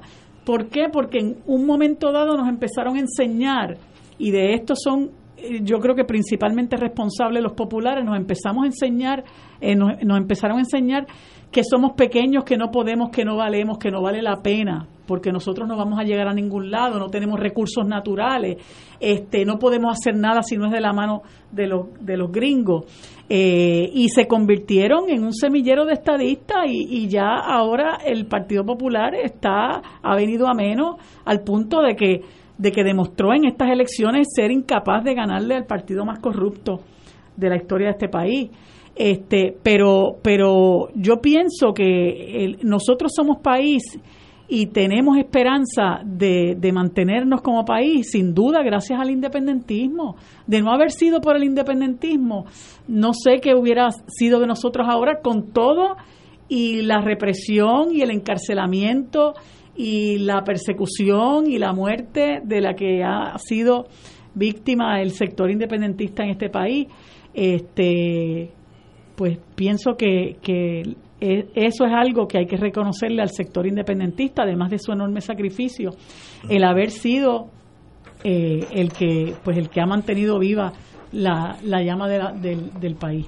Ciertamente, yo, yo pienso que el tema de la bandera, nuestro país, nuestra gente, nosotros y nosotras, lo resolvimos. Eh, este país se identifica con la bandera de Puerto Rico. Esa es la identificación. Eh, y ustedes lo mencionaron, lo mencionaba Ignacio, Julio, Marilu, tú. En los eventos deportivos, lo que se saca es la bandera de Puerto Rico cuando se dan las situaciones eh, de emergencia o de, o desgarradora, como fueron en el caso de los huracanes, etcétera, lo que la gente sacó fue la bandera de Puerto Rico. Lo que sacamos nosotros fue la bandera de Puerto Rico. Eh, cuando se va a eventos internacionales, no solamente deportivos, sino culturales, esos, esos, esos eh, eventos de, competencia artística, etcétera, eh, incluso científica. Nuestra gente va con la bandera de Puerto Rico, porque esa es nuestra identidad, esa es nuestra enseña principal. Eh, y tan es así, yo creo que, que y pienso que en términos emocionales está resuelto, tan es así que yo recuerdo la campaña electoral del 1980 que Carlos Romero Barceló utilizó la bandera de Puerto Rico como su símbolo. Sí, eh, recuerdo los anuncios y, el, y el que tengo grabado en la mente eran unos anuncios que aparecían en las guaguas de la ama. Que ya eso no se usa porque ya casi no hay guagua de la ama. Eh, y yo recuerdo aquel anuncio de la cara de Romero Barceló sobre la bandera de Puerto Rico. No aparecía una bandera de Estados Unidos en ese anuncio. Y ahora, ahora, en estas pasadas elecciones, con relación al tema del llamado plebiscito, el anuncio de Pierluisi era un anuncio donde lo que aparecía era la bandera de Puerto Rico. Eh, con una música puertorriqueña. De, hecho, yo cuando vi ese anuncio, eh, tuiteé eh, planteando que el anuncio de Pierluisi era un anuncio en contra de la estadidad. un anuncio en contra de la estadidad porque lo que, lo que estaba presentando en términos de símbolos eh, son los símbolos de la bandera de Puerto Rico, de la música nuestra, de nuestra tradición, nuestra cultura. Y como tú muy bien dices, Marilu, la bandera de Puerto Rico la tenemos hoy porque el movimiento independentista la salvó de esos primeros cuatro, 40 años, de esas primeras cuatro o cinco décadas en que Estados Unidos la prohibió. Eh, y quien la levantaba, quien la enarbolaba, quien la sacaba a la calle, quien la ponía en las actividades, era el movimiento independentista y por eso alguna gente fue acusada, dicho sea de paso, porque estaba prohibida. La ley de la mordaza. La, ley de la mordaza.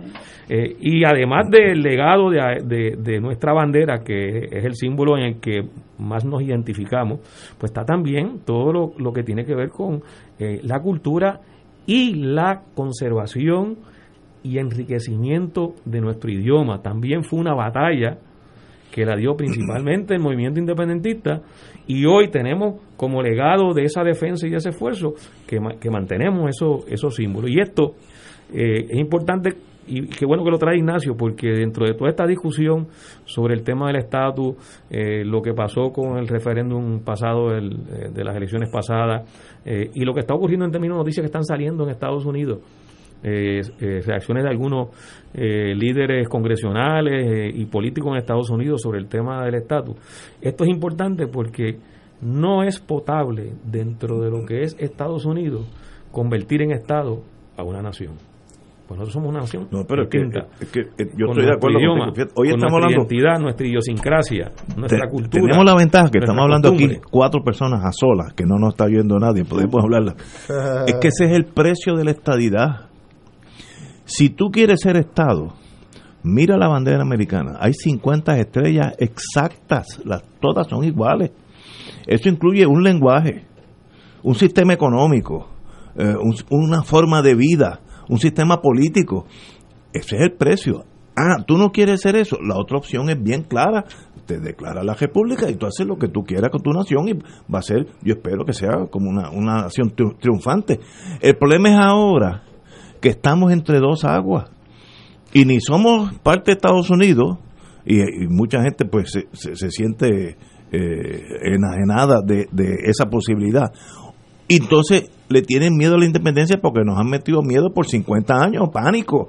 Yo me acuerdo cuando yo era nene, Si los americanos nos morimos de hambre, eso yo lo vi cuando tenía como 6, 7 años, eso deja un tatuaje en tu, en tu forma de vivir. Hay que romper con eso y a la larga vamos a tener una bandera. Yo estoy seguro de eso. ¿Cuál va a ser?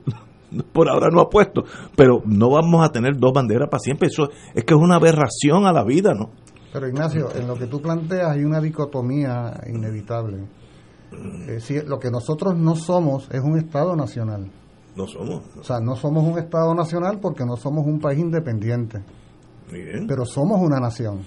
Ok. Y como somos una nación, desde el punto de vista sociológico, pues, eh, humano, cultural, lingüístico, territorial, religioso, histórico, tenemos todos los atributos de cualquier nación del mundo, ni mejor ni peor.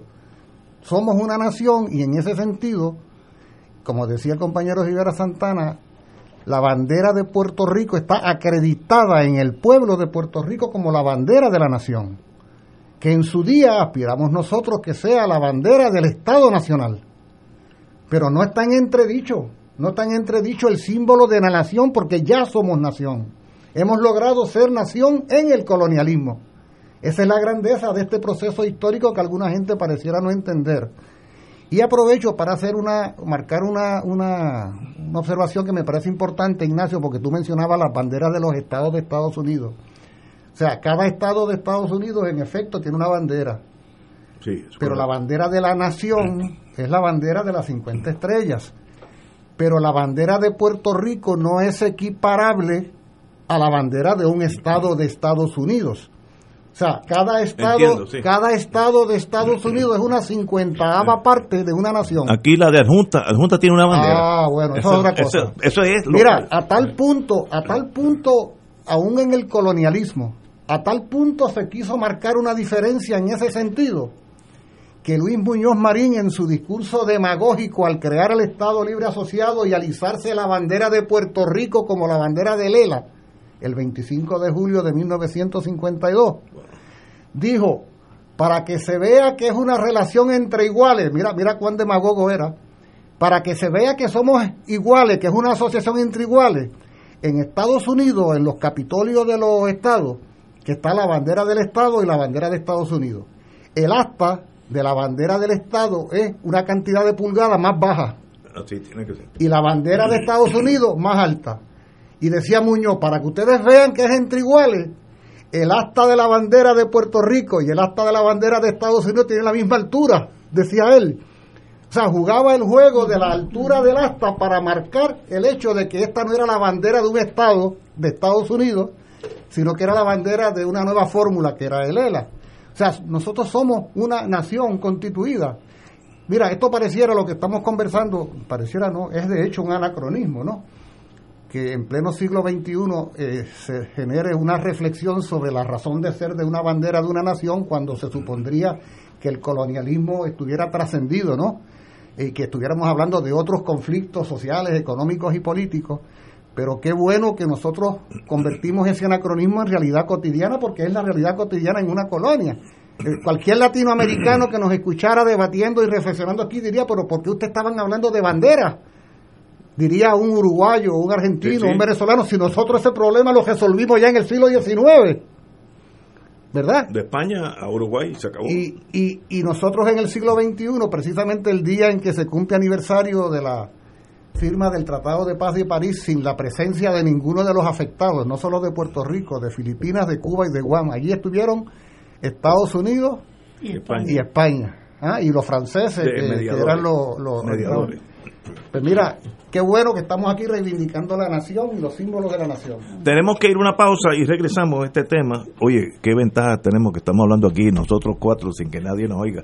Porque Oye. esto, esto levanta ya. Ya estoy recibiendo, yo le llamo hate Esta es la secuela, la secuela de la intervención del juez El Pi. Que- que- Vamos que a una me- pausa, me imagino que nos está escuchando. Fuego Cruzado está contigo en todo Puerto Rico.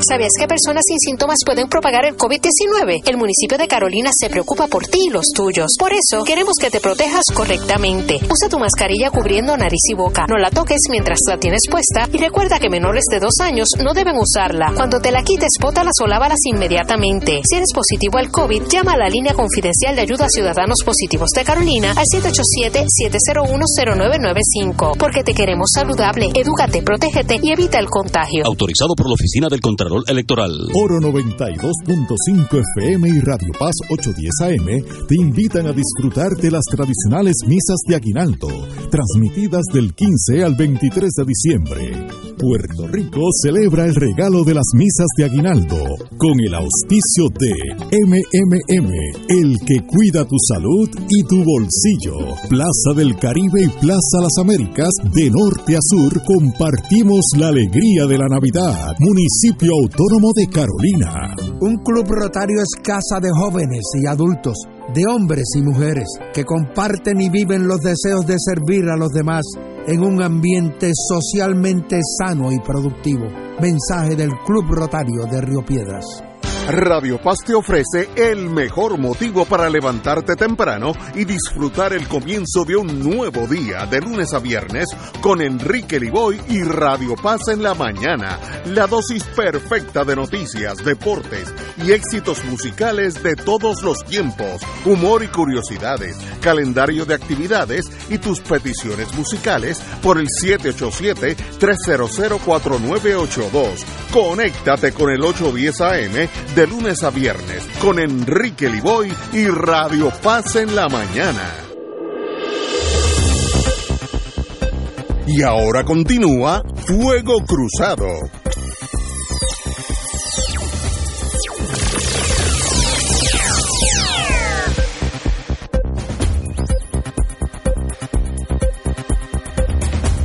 Amigos y amigas, tocamos un tema que a veces en ciertos círculos, empezando por la derecha, pues muy pedregoso, pero hay en, a la corta o a la larga tenemos que tropezar con la realidad. Cuando seamos, vamos a asumir inarguendo, como dicen los abogados, por aquello de argumentar, vamos a decir que vamos a ser Estado. ¿Tú no crees que los senadores de Estados Unidos dicen, bueno, bienvenido, excelente, pero el lenguaje de esta nación es en inglés?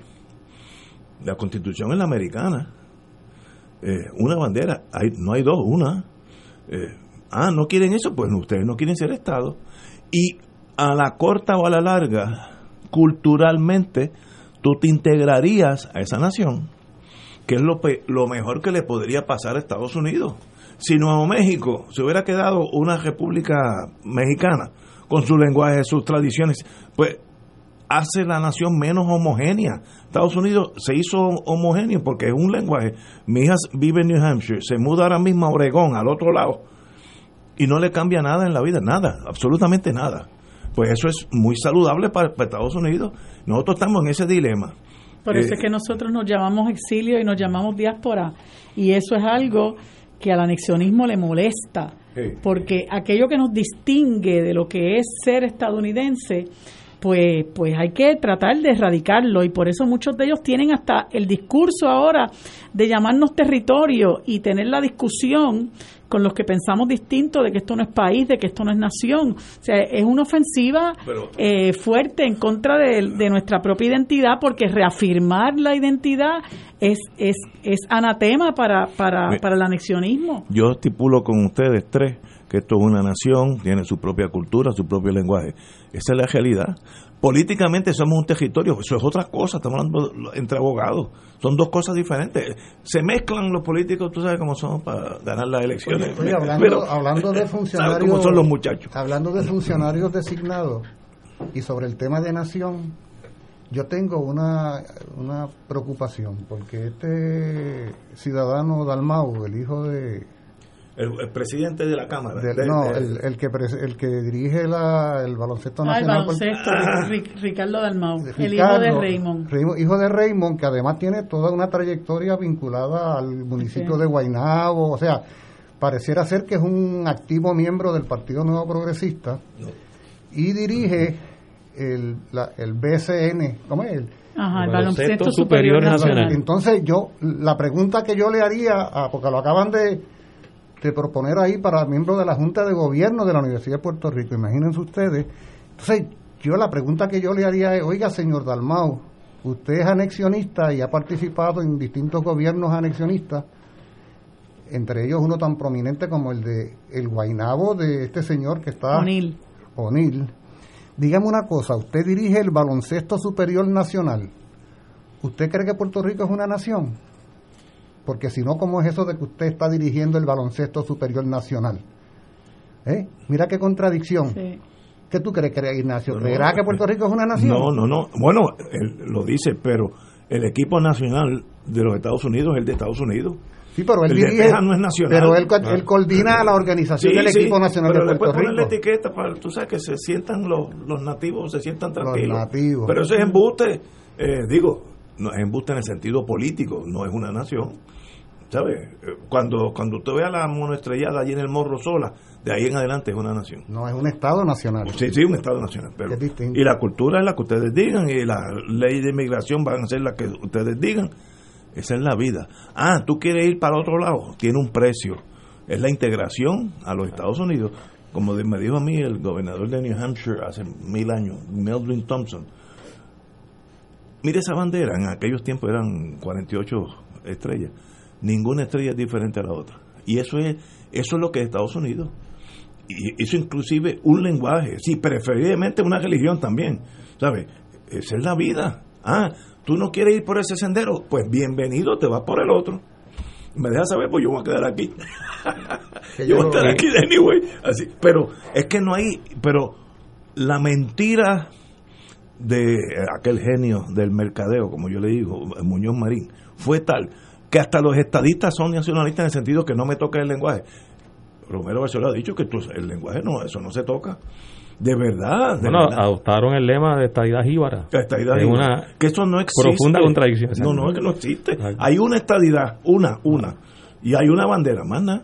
Ellos quieren apelar Si no quieres a ese eso, ese- si no puedes pagar ese precio, pues hay otras alternativas, que es la independencia, que esa es mi tesis. A la larga, Puerto Rico va a ser una república, porque Estados Unidos un día va a decir, y no, se acabó. Además, porque nos lo permite, vamos- lo vamos a ver.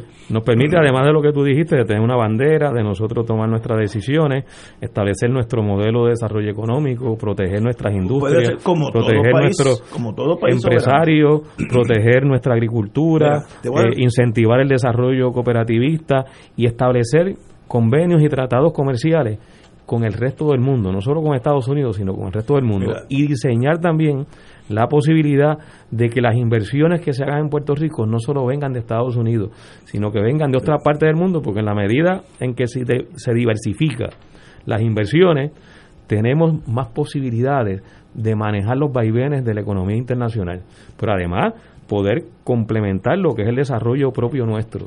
Y todas esas ventajas se logran si tenemos la capacidad de hacerlo. Y la capacidad de hacerlo es ser independiente. Cuando, cuando lo sean, tienen esos poderes.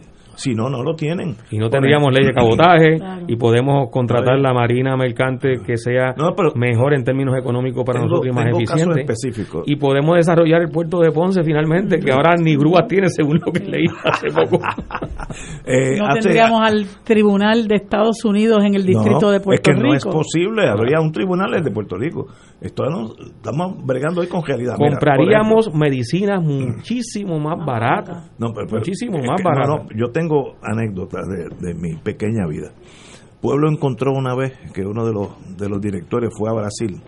Brasil tiene una industria de pollo congelado, first class, igual que Estados Unidos, que la Tyson, lo mismo, lo mismo, lo mismo. Y entonces invitamos a los brasileros que llegaron aquí pensando que nosotros hablábamos portugués, nosotros pensando que ellos hablaban español, tuvimos una dificultad hasta encontramos un, traductor y estaban dispuestos a vender pollo congelado, igual que la cajita esa amarilla de Tyson. Lo único que tenía otros colores más, más bonitos, porque los brasileños son más, más artísticos. Y trajimos un furgón para la prueba, ¿no? Y vino una muchacha de and- no, Department of Agriculture, que yo creo que tenía entre 11 y 12 años por lo jovencita que era, pero una nena, debía tener tal vez 27, 28, pero se veía de 18. Y dijo, señores, ese furgón está congelado. Digo, sí, yo sé que está congelado. No, no, no, está congelado por Estados Unidos. No, no es que tenga una máquina de congelación. ¿Y por qué? Porque ustedes no pueden traer pollo de foreign countries. No pueden. Digo, pero, pero nosotros hicimos un negocio. No es que no pueden entrar los puntos. O, o comen pollo americano o, o creció aquí, o eso hay que votarlo. Entonces lo mandamos a Santo Domingo y se vendió allá. Pero eso demuestra el poder que, que limita el tú El traer desarrollo el desarrollo. En ese sentido, pues estoy, estoy de acuerdo con ustedes. Eso es limitante. Pueblo encontró también la toronja esa que no tiene ninguna marquita, que es pues, casi pues, como si se hubiera pintado amarilla, light, amarillo. Nosotros, eh, nosotros, Pueblo la traía de Texas, que es un, hay que coger un barco pa- larguito. Y encontramos la misma toronja en Jamaica. Y compramos esa vez tres furgones. Antes que la misma muchacha se diera cuenta, habíamos vendido casi dos. Entonces nos dieron un warning, no hagan esto más y no hay problema. Pero no pudimos comprarla. Esas son limitaciones reales de la vida real. Ah, que tú quieres no tener esas limitaciones. Bueno, pues para eso hay un rumbo que se llama eh, independencia. ¿Sabes? No, no, yo no estoy diciendo si es bueno o malo, pero esas son las... Bueno, el que es el rumbo que han tomado todos los países en, en, en el planeta, ¿verdad? Porque ningún país en el planeta quiere ser Estado de los Sí, Estados pero Unidos. muchos territorios se unieron a la gran nación americana. Está hablando como alguien que por otra na- por otra emisora dice un montón de cosas a la gran la nación gran americana. corporación. A la gran Esa- corporación. Pero esa- ese testimonio que tú das en esas experiencias concretas del pollo y las toronjas y la advertencia que nos hace el compañero Rivera Santana sobre el aspecto económico y demás es bien importante. Yo yo porque nosotros seríamos realmente eh, no digo yo que irresponsable pero nuestro análisis sería incompleto si lo redujéramos al tema de la bandera no como un asunto Exacto. porque yo recuerdo en una ocasión hace años una señora en un debate de estos radiales, una señora anexionista, me bajó con una descarga de esas virulentas y me dice, lo que pasa es que ustedes se creen que van a vivir de fricacé de bandera, que van, se van a alimentar con fricacé de bandera. Oye, la señora tenía razón. O sea, lo que la señora me estaba diciendo era, magnífico la bandera, pero oye, que vamos a desayunar mañana. Por lo tanto, esa bandera, para que tenga un sentido más allá del símbolo esencial, tiene que tener una base material. Y retorno al principio del programa y digo, desde la perspectiva de un Estado nacional, así como decimos que en la colonia es difícil o imposible satisfacer tantas necesidades, nosotros, si concebimos el Estado nacional, o sea, el país independiente, además de la defensa, como lo hemos hecho aquí, de nuestra enseña nacional, tenemos que decir, oye, y sobre energía, y sobre transporte y carretera, y sobre educación, y sobre limpieza y acueductos y trabajo y empleo y ambiente y salud y alimentación y cultura y vivienda y capacidad económica y derechos humanos. ¿Cómo va a ser ese Estado nacional que va a tener por símbolo esa bandera? ¿Eh? Porque es ahí donde la bandera adquiere no solo el componente sentimental, que lo tiene el país entero, sino el sentido de la posibilidad de un país independiente. O sea, los países independientes no lo son para tener una sola bandera. Los países independientes lo son para satisfacer mejor. Eso que tú decías, eh, Marilú, de que la inmensa mayoría de los pueblos del mundo vive en países independientes. ¿Por qué? Porque se sabe que bajo la independencia es como mejor se puede satisfacer las necesidades de los ciudadanos. No es para ver las banderas flotando solas. Entonces, en ese sentido, la gran tarea nuestra es cómo nutrir el valor de la bandera como símbolo con esos elementos concretos, materiales, que digamos, no es que además tenemos la capacidad de construir un país mejor, materialmente hablando. Ese no ha sido el discurso independentista, por lo menos en la política.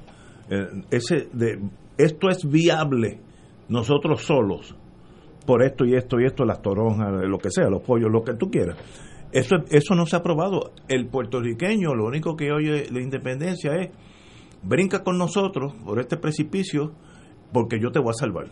Digo, aguanta, tú sabes, y, si tú no me salvas. Eh, eh, es, es algo que el movimiento in- independentista ha fallado, según yo, de no proyectar las oportunidades que vendrían una vez que tú tomas ese paso. el puertorriqueño promedio está totalmente seguro en este momento, y lo, lo prueban las elecciones, que sin Estados Unidos, aquí, bueno, lo que me dijo la señora en la Junta, nos morimos de hambre a, a las dos semanas. Ante ese pánico psicológico, mover esa rueda es muy difícil, es bien difícil, porque hay miedo, miedo. Ahora, ¿cómo tú tumbas el miedo? Con educación, pero el sistema Pero fíjate, Ignacio, el movimiento independentista... No puedes quedarte en la retórica, ser independentista mejor que ser cualquier otra cosa. Sí, muy bien, pero ¿y qué? Y como dijo esa señora, y, y, de- y al otro día... Fricasé bandera. El de bandera. Pero fíjate, el movimiento independentista a lo largo de su historia siempre ha hecho presentación del país que queremos. ¿Cómo va a ser Puerto Rico cuando llegue la independencia? Lo hizo el Partido Nacionalista y don Pedro Albizu Campos, tenían una propuesta eh, de país. Lo ha hecho el Partido Independentista Puertorriqueño, lo hace cada cuatro años, presenta una propuesta de país, de cómo vamos a organizar la economía, por qué nos conviene la independencia y por qué es importante los poderes políticos para lograr muchas de las cosas que se discuten diariamente en Puerto Rico sobre los temas principales y que cuando uno los analiza a fondo se da cuenta que las posibles respuestas y soluciones requieren tener el poder para decidir. De hecho, en estos momentos, con una Junta de Control Fiscal, decidimos muchísimo menos si es que antes decidíamos algo. Entonces, en- a lo largo de la historia del movimiento independentista eh, ha habido esa, esa intención y ha habido la, la responsabilidad de presentar eh, el proyecto de país, el programa de país. Lo hizo el movimiento por independencia desde que se fundó en el 1959. De hecho, produjo varios eh, documentos, varias propuestas a la hora de la independencia. eh, fue una. eh, luego, cuando se convierte el Partido Socialista Puertorriqueño eh, como derivado del movimiento por independencia, se produjo la alternativa socialista, que fue una propuesta de un Puerto Rico libre, independiente y socialista. Así que hubo una propuesta de cómo nosotros, eh, los que formábamos parte del Partido Socialista Puertorriqueño entonces, veíamos el Puerto Rico que queríamos proponerle a, a nuestra gente. Y así sucesivamente las distintas organizaciones lo han hecho. Lo que ocurre es, y en eso es que tú apuntas certeramente, ha habido una campaña sistemática dirigida a que los independentistas no tenemos propuestas, cuando la realidad es que hemos tenido siempre propuestas eh, y hemos tenido documentos. Está ahí la... la- Pero, ¿y cómo tú combates esa realidad? bueno, ahí es donde, donde nosotros Eh, como programa tenemos... como esto, hablando. Claro, claro, ahí es donde tenemos que intensificar, eh, ciertamente tratamos de hacerlo lo, lo- lo más posible, pero es insuficiente hasta ahora. Necesitamos intensificar eh, la divulgación de estas ideas, de nuestras propuestas, de nuestros análisis, no solo para comunicársela a nuestra gente, sino también para recibir las reacciones, porque en muchas de los, muchos de, los- de los asuntos y de las propuestas que podemos hacer, eh, la gente nos puede ayudar a reformularlas mejor eh, y a plantearlas mejor y incluso a corregir algunas de las propuestas que podamos estar nosotros eh, incluyendo en nuestros programas y en nuestros documentos. Eh, pero necesitamos sí, eh, elevarle el volumen, aumentar el volumen al mensaje, a la información, a la educación. Eh, decirlo es fácil, hacerlo es, es difícil, sobre todo cuando no hay recursos económicos, cuando tenemos una serie de insuficiencias de instrumentos de divulgación, porque estamos viviendo en un país cuyo sistema económico se mueve a base del billete, como, como tantas Sí, veces se ha dicho. Eh, eh, Y que nosotros, gente es como claro. nosotros, no controlamos medios de comunicación y se nos cierran muchísimas puertas. Y que tenemos que además neutralizar una campaña avasallante, o sea, eh, que, que es constante contra la independencia, que no solo es una campaña verdad de represión, eh, policíaca, etcétera, sino Es ideológica. demonización, Eh, eh, sí. Ideológica y de demonización. Ahora, a mí me parece, a mí me parece, dando por, por válido tu, tu, tu- esa contabilidad importante que tú haces de las iniciativas del independentismo, francamente a mí me parece, hablo como independentista, que esta coyuntura en la que hay una crisis y un cuestionamiento y una impugnación tan poderosa de toda la estructura del ELA, del colonialismo y todo lo demás, podría ser la ocasión por excelencia Sí, estoy de acuerdo. para generar toda una iniciativa política de educación, no una campaña educativa, una decisión política de educación del Puerto Rico que seríamos capaces de construir, así en Ajoya Bichuela. Porque me parece que todo eso que hemos hecho hay que revisarlo, renovarlo y traerlo al país. Miren, ha fracasado el ELA, ha fracasado este modelo, miren aquí sí que hay. Nosotros los independentistas ofrecemos esto para salud. Entonces, que esa sea una campaña permanente dentro de las limitadas posibilidades que se tienen, de acuerdo, pero que sea que no sea algo circunstancial ni momentáneo, sino que sea una tarea permanente, que yo tenga en el disparador ideológico una respuesta para cada pregunta. Y cómo va a ser la salud, y cómo va a ser la energía, y cómo va a ser la educación, y cómo va a ser el transporte, y cómo va a ser el, petróleo si no tenemos, y cómo va a ser aquello, de forma tal que el ciudadano promedio vaya imaginando a ese país, vaya teniendo en su cabeza la posibilidad de algo distinto a lo que ha tenido hasta ahora. Creo que sería una tarea importantísima que todos nosotros y nosotras debiéramos asumir a partir de ahora mismo. De, de paso, uh, tenemos que ir a una pausa, pero Estados Unidos acaba de aprobar la vacuna Pfizer COVID-19, así que ya se puede empezar, como somos un territorio, se puede traer ya aquí, para redondear el tema. Vamos a una pausa, amigos. Fuego Cruzado está contigo en todo Puerto Rico. ¿Sabías que personas sin síntomas pueden propagar el COVID-19? El municipio de Carolina se preocupa por ti y los tuyos. Por eso, queremos que te protejas correctamente. Usa tu mascarilla cubriendo nariz y boca. No la toques mientras la tienes puesta y recuerda que menores de dos años no deben usarla. Cuando te la quites, bótalas o lávalas inmediatamente. Si eres positivo al COVID, llama a la línea confidencial de ayuda a ciudadanos positivos de Carolina al 787-701-0995. Porque te queremos saludable, edúcate, protégete y evita el contagio. Autorizado por la Oficina del Electoral. Bienvenidos al Plan de Show. ¿Cuánto ahorran los gemelos con MMM? Martín. ¿Cuánto gastas en tus medicamentos de marca? Cero. ¿Y tú, Marcos, en tus genéricos? Ni un chavo. Nada. ¡Empate! ¡Ambos ganan! Con cero copagos en medicamentos de marca y genéricos. Solo MMM complace a los dos. El que cuida tu salud y tu bolsillo. ¡Llama ya! MMM Healthcare LLC es un plan HMO con un contrato Medicare. La afiliación en MMM depende de la renovación del contrato. Beneficio varía por cubierta.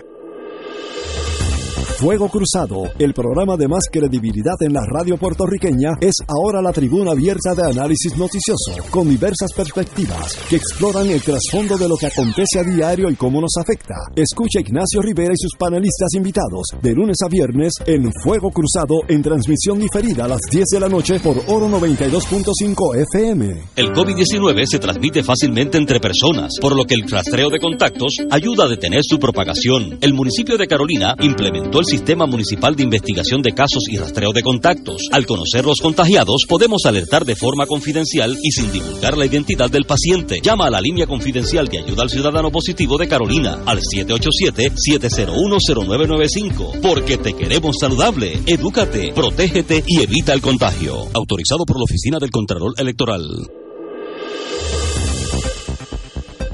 Y ahora continúa Fuego Cruzado.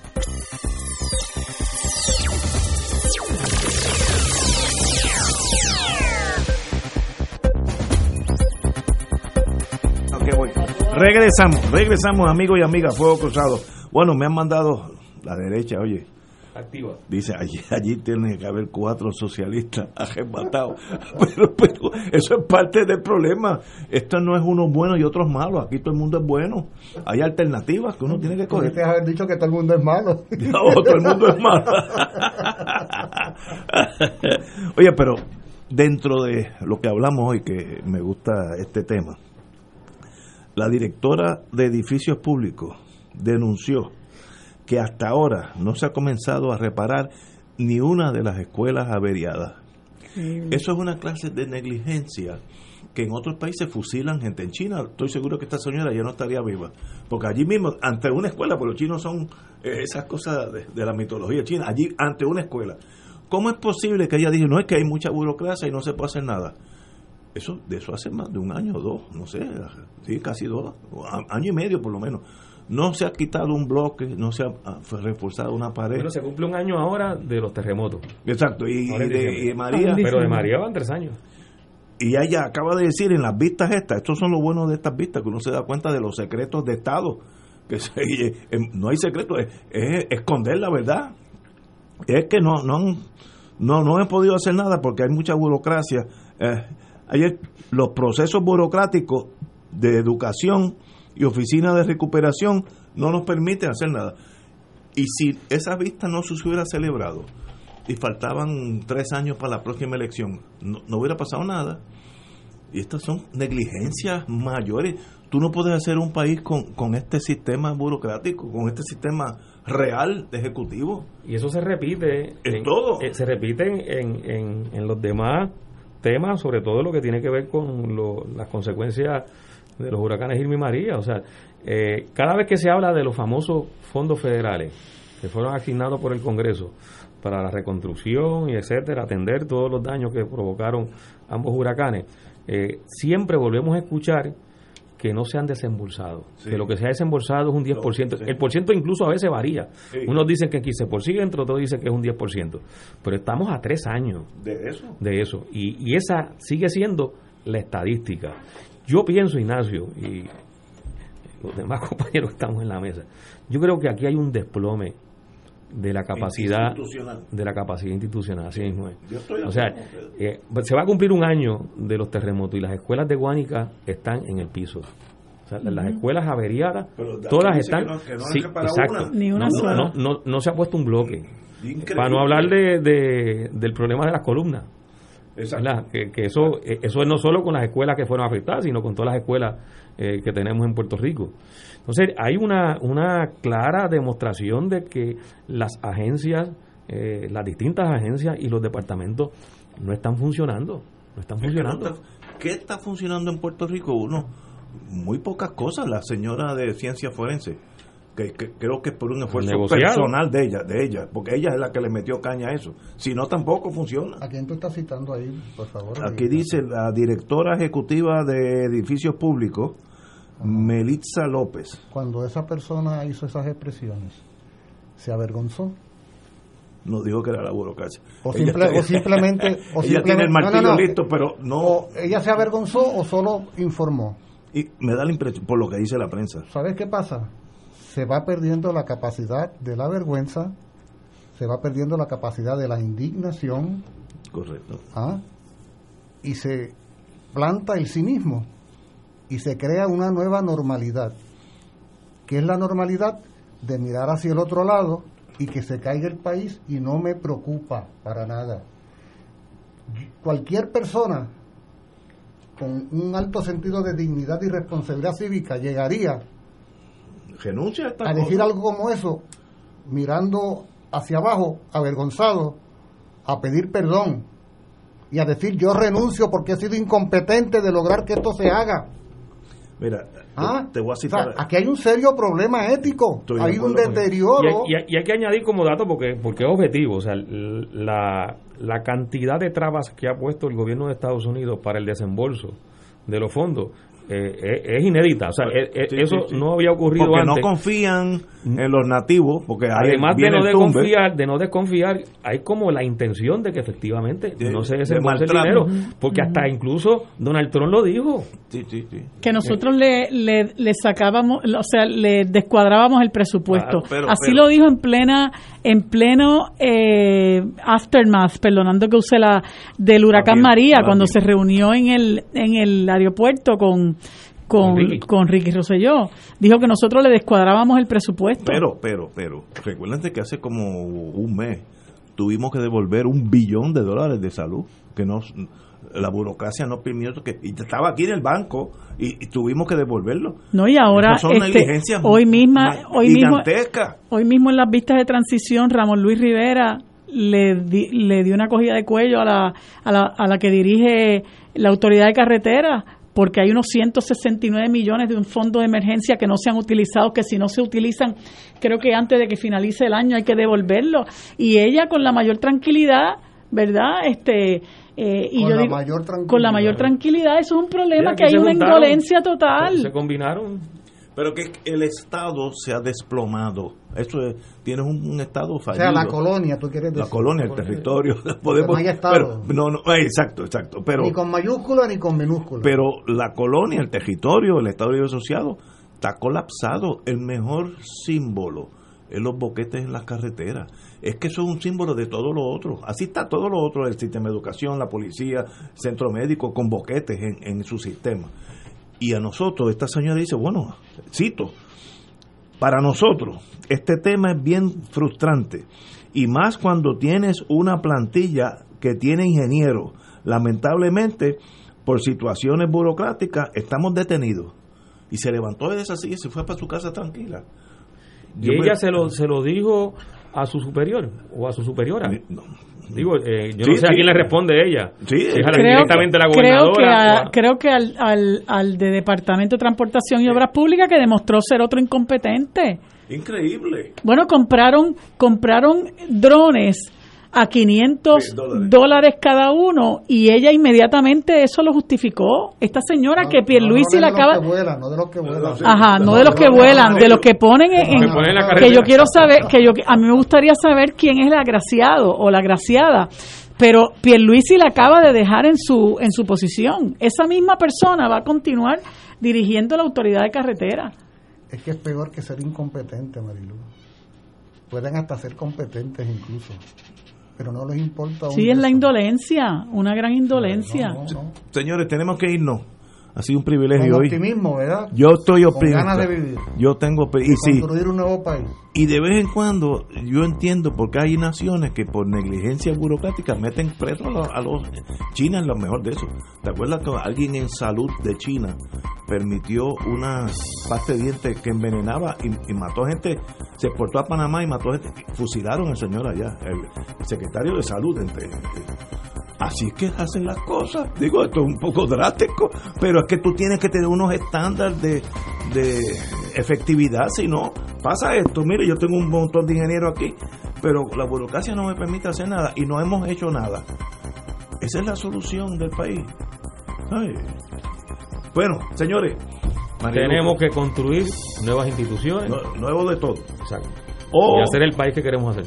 Exacto. Ahí, eso, eso cubre todo, es una sombrilla y cabe todo. y continuar luchando por, por, por nuestra soberanía porque ya hemos tenemos que reconocer que no hay de otra. con esas palabras de Marilu, un poco apasionada. ¿Verdad que he disfrutado muchísimo estar con ustedes? Gracias, Yo Ignacio. siempre aprendo con ustedes. A- de- Diciendo la verdad, yo aprendo con ustedes. Se, se me van aquellos miedos, nos morimos de hambre. Yo me acuerdo de aquella señora. Yo era chiquititito. Tal vez la señora del, del Alto de Marilú, pero como era, yo era chiquito, yo la veía como la Torre Eiffel. Nos morimos de hambre. Anda, no vamos a morir de hambre. Eso permea. Nos morimos de hambre, pierde la casa, Eh, eh, comienza la inmigración, la criminalidad y eso es lo que estamos viviendo Y se lleva el cuco. Y se ¿Sabes lleva una el lo que cuco. falta. Oye, ¿tú sabes que eso mismo, tú sabes que eso mismo le decían a los independentistas de las 13 colonias. Sí, sí, pues que lo mismo, la misma historia. Señores, tenemos que irnos. Hasta mañana, amigos.